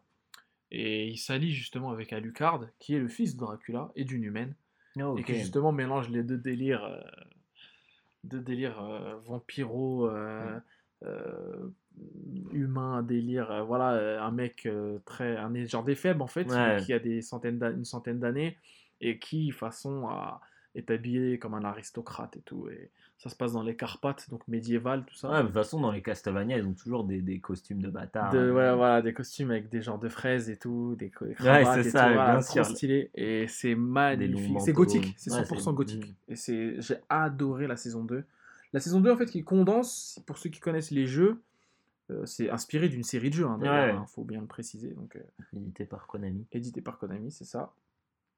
Et euh, ça condense en fait l'histoire de Castlevania Symphony of the Night, de Dracula's Curse, donc Castlevania 3, et euh, de Castlevania Curse of Darkness. Donc trois épisodes de Fils de Lâche, dont le dernier qui est incroyable, dont j'ai parlé dans Merugezu, qui est sorti sur PlayStation 2 et Xbox, et avec les personnages donc des, des- forgerons du démoniaque, qui sont des mecs qui créent en fait l'armée, qui sont chargés de créer l'armée, de crafter en fait l'armée de, De de Dracula. Dracula. Dracula qui est un mec hanté, hanté par sa la femme. figure de l'amour éternel. L'amour éternel, lui-même est éternel Ouais, et il aime qu'une femme et pour ça, pour la, pour ce qu'ils ont fait à sa femme, l'humanité, ils vont payer. Ils vont, il va génocider. Il, va, il veut génocider. Ouais.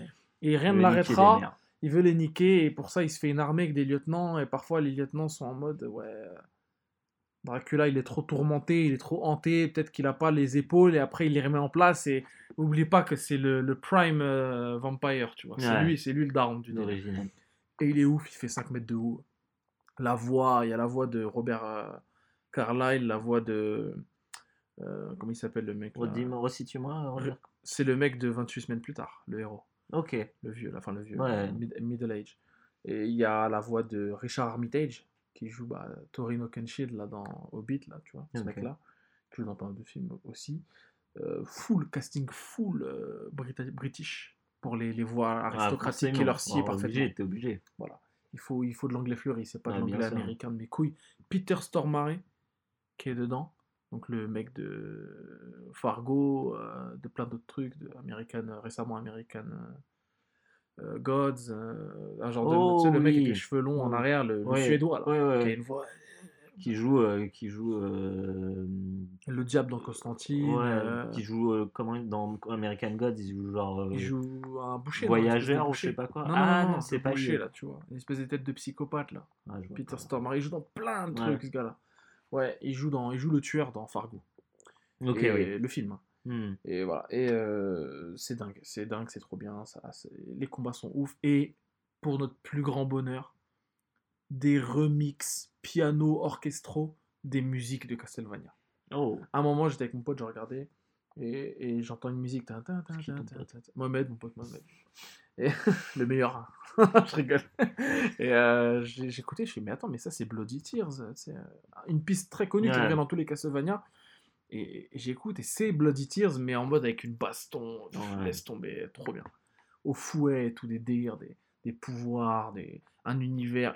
Il y a un personnage qui s'appelle Carmilla qui est complètement érotique. euh, Un vampire érotique et tout. euh, qui aime en fait martyriser les, les, les hommes plus faibles qu'elle physiquement. parce Ah, que ok. c'est une vampire forte et tout.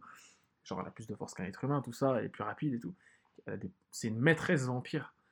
Et genre, elle, elle est très sexuelle. Et... Ah, ah, j'ai vu, elle est que dans la saison des 2. cheveux blancs, ouais, que dans la saison 2. Ok, ouais. elle est Euh, super stylée. elle est Elle est- stylée. le Kara design Voilà. est impressionnant. Ah ouais, j'ai vu ah, des, voilà. des, des- non, non, le, le chara design est léché de Ouais. fou. Les voix, les musiques, l'ambiance. euh. C'est hardcore. Ouais. Tu sais pas d'où ça vient. euh, les meurtres sont illicites, les flashbacks. Le personnage de Dracula déchire. La relation entre Dracula et Alucard qui veut l'empêcher de tuer l'humanité. Tu vois. euh, Donc du coup, ouais, tu conseilles de, Je conseille de vraiment s'in- de, Castlevania. entre guillemets s'infliger la saison 1 Ouais. pour, euh, pour arriver jusqu'au... Une saison 1 austère pour, un, pour une saison 2 qui est en apothéose où il y a 8 épisodes où, où- où chaque épisode Mm. t'as ton, ton... T'es servi. T'es servi. Ouais. J'attends avec euh, impatience la saison 3 si on a une. J'espère d'ailleurs. Oh, c'est Netflix. hein. Ouais, si ça a bien marché, en général, ils en font une.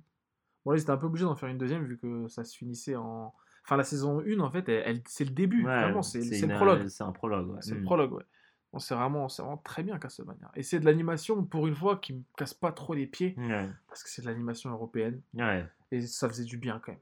Une, un oasis d'animation européenne dans, un, dans, une, Ouais. dans un désert de De cartoon et de- de- de- d'animé. d'animés surtout, Ouais. surtout d'animés qui me prennent, prennent un peu la tête et qui se répètent trop dans leur euh, dans leur, euh, leur- C'est que plus on parle, je me rappelle plein de trucs que j'aurais pu conseiller.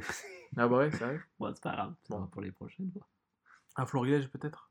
Euh, J'ai regardé Big Mouse et je trouvais ça assez sympa. C'est marrant. C'est marrant. ouais. Je vois ce que c'est. Et euh, j'ai regardé une série sur OCS, je t'en ai parlé vite fait, 25, Ouais. qui, était, qui était pas terrible, mais en même temps, j'ai j'ai regardé jusqu'au bout. Donc ça veut dire que d'un côté, j'avais quand même envie de voir la suite. Quoi. Mhm.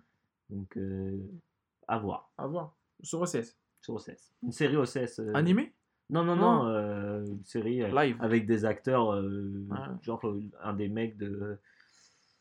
En passant Pécho, par exemple. Ah ouais, les gars français, là, les- je vois, tu m'avais parlé de ce truc à un moment. Effectivement. D'accord, bah écoute, bah, c'est dans la boîte et, et on vous laisse avec ça pour attendre jusqu'au prochain CQLB. C'est en ça, dans 5 cas, qui arrivera dans 20 ans, à peu près. Comme euh, la saison 3 de Twin Peaks. Exactement, ouais. Avec les mêmes personnes. Avec les mêmes personnes. Sauf ceux qui ont eu des problèmes entre temps. Voilà, bon, bah on va dire au revoir. hein. Ouais. Euh, on enchaîne direct. ouais, bon. ouais. Allez.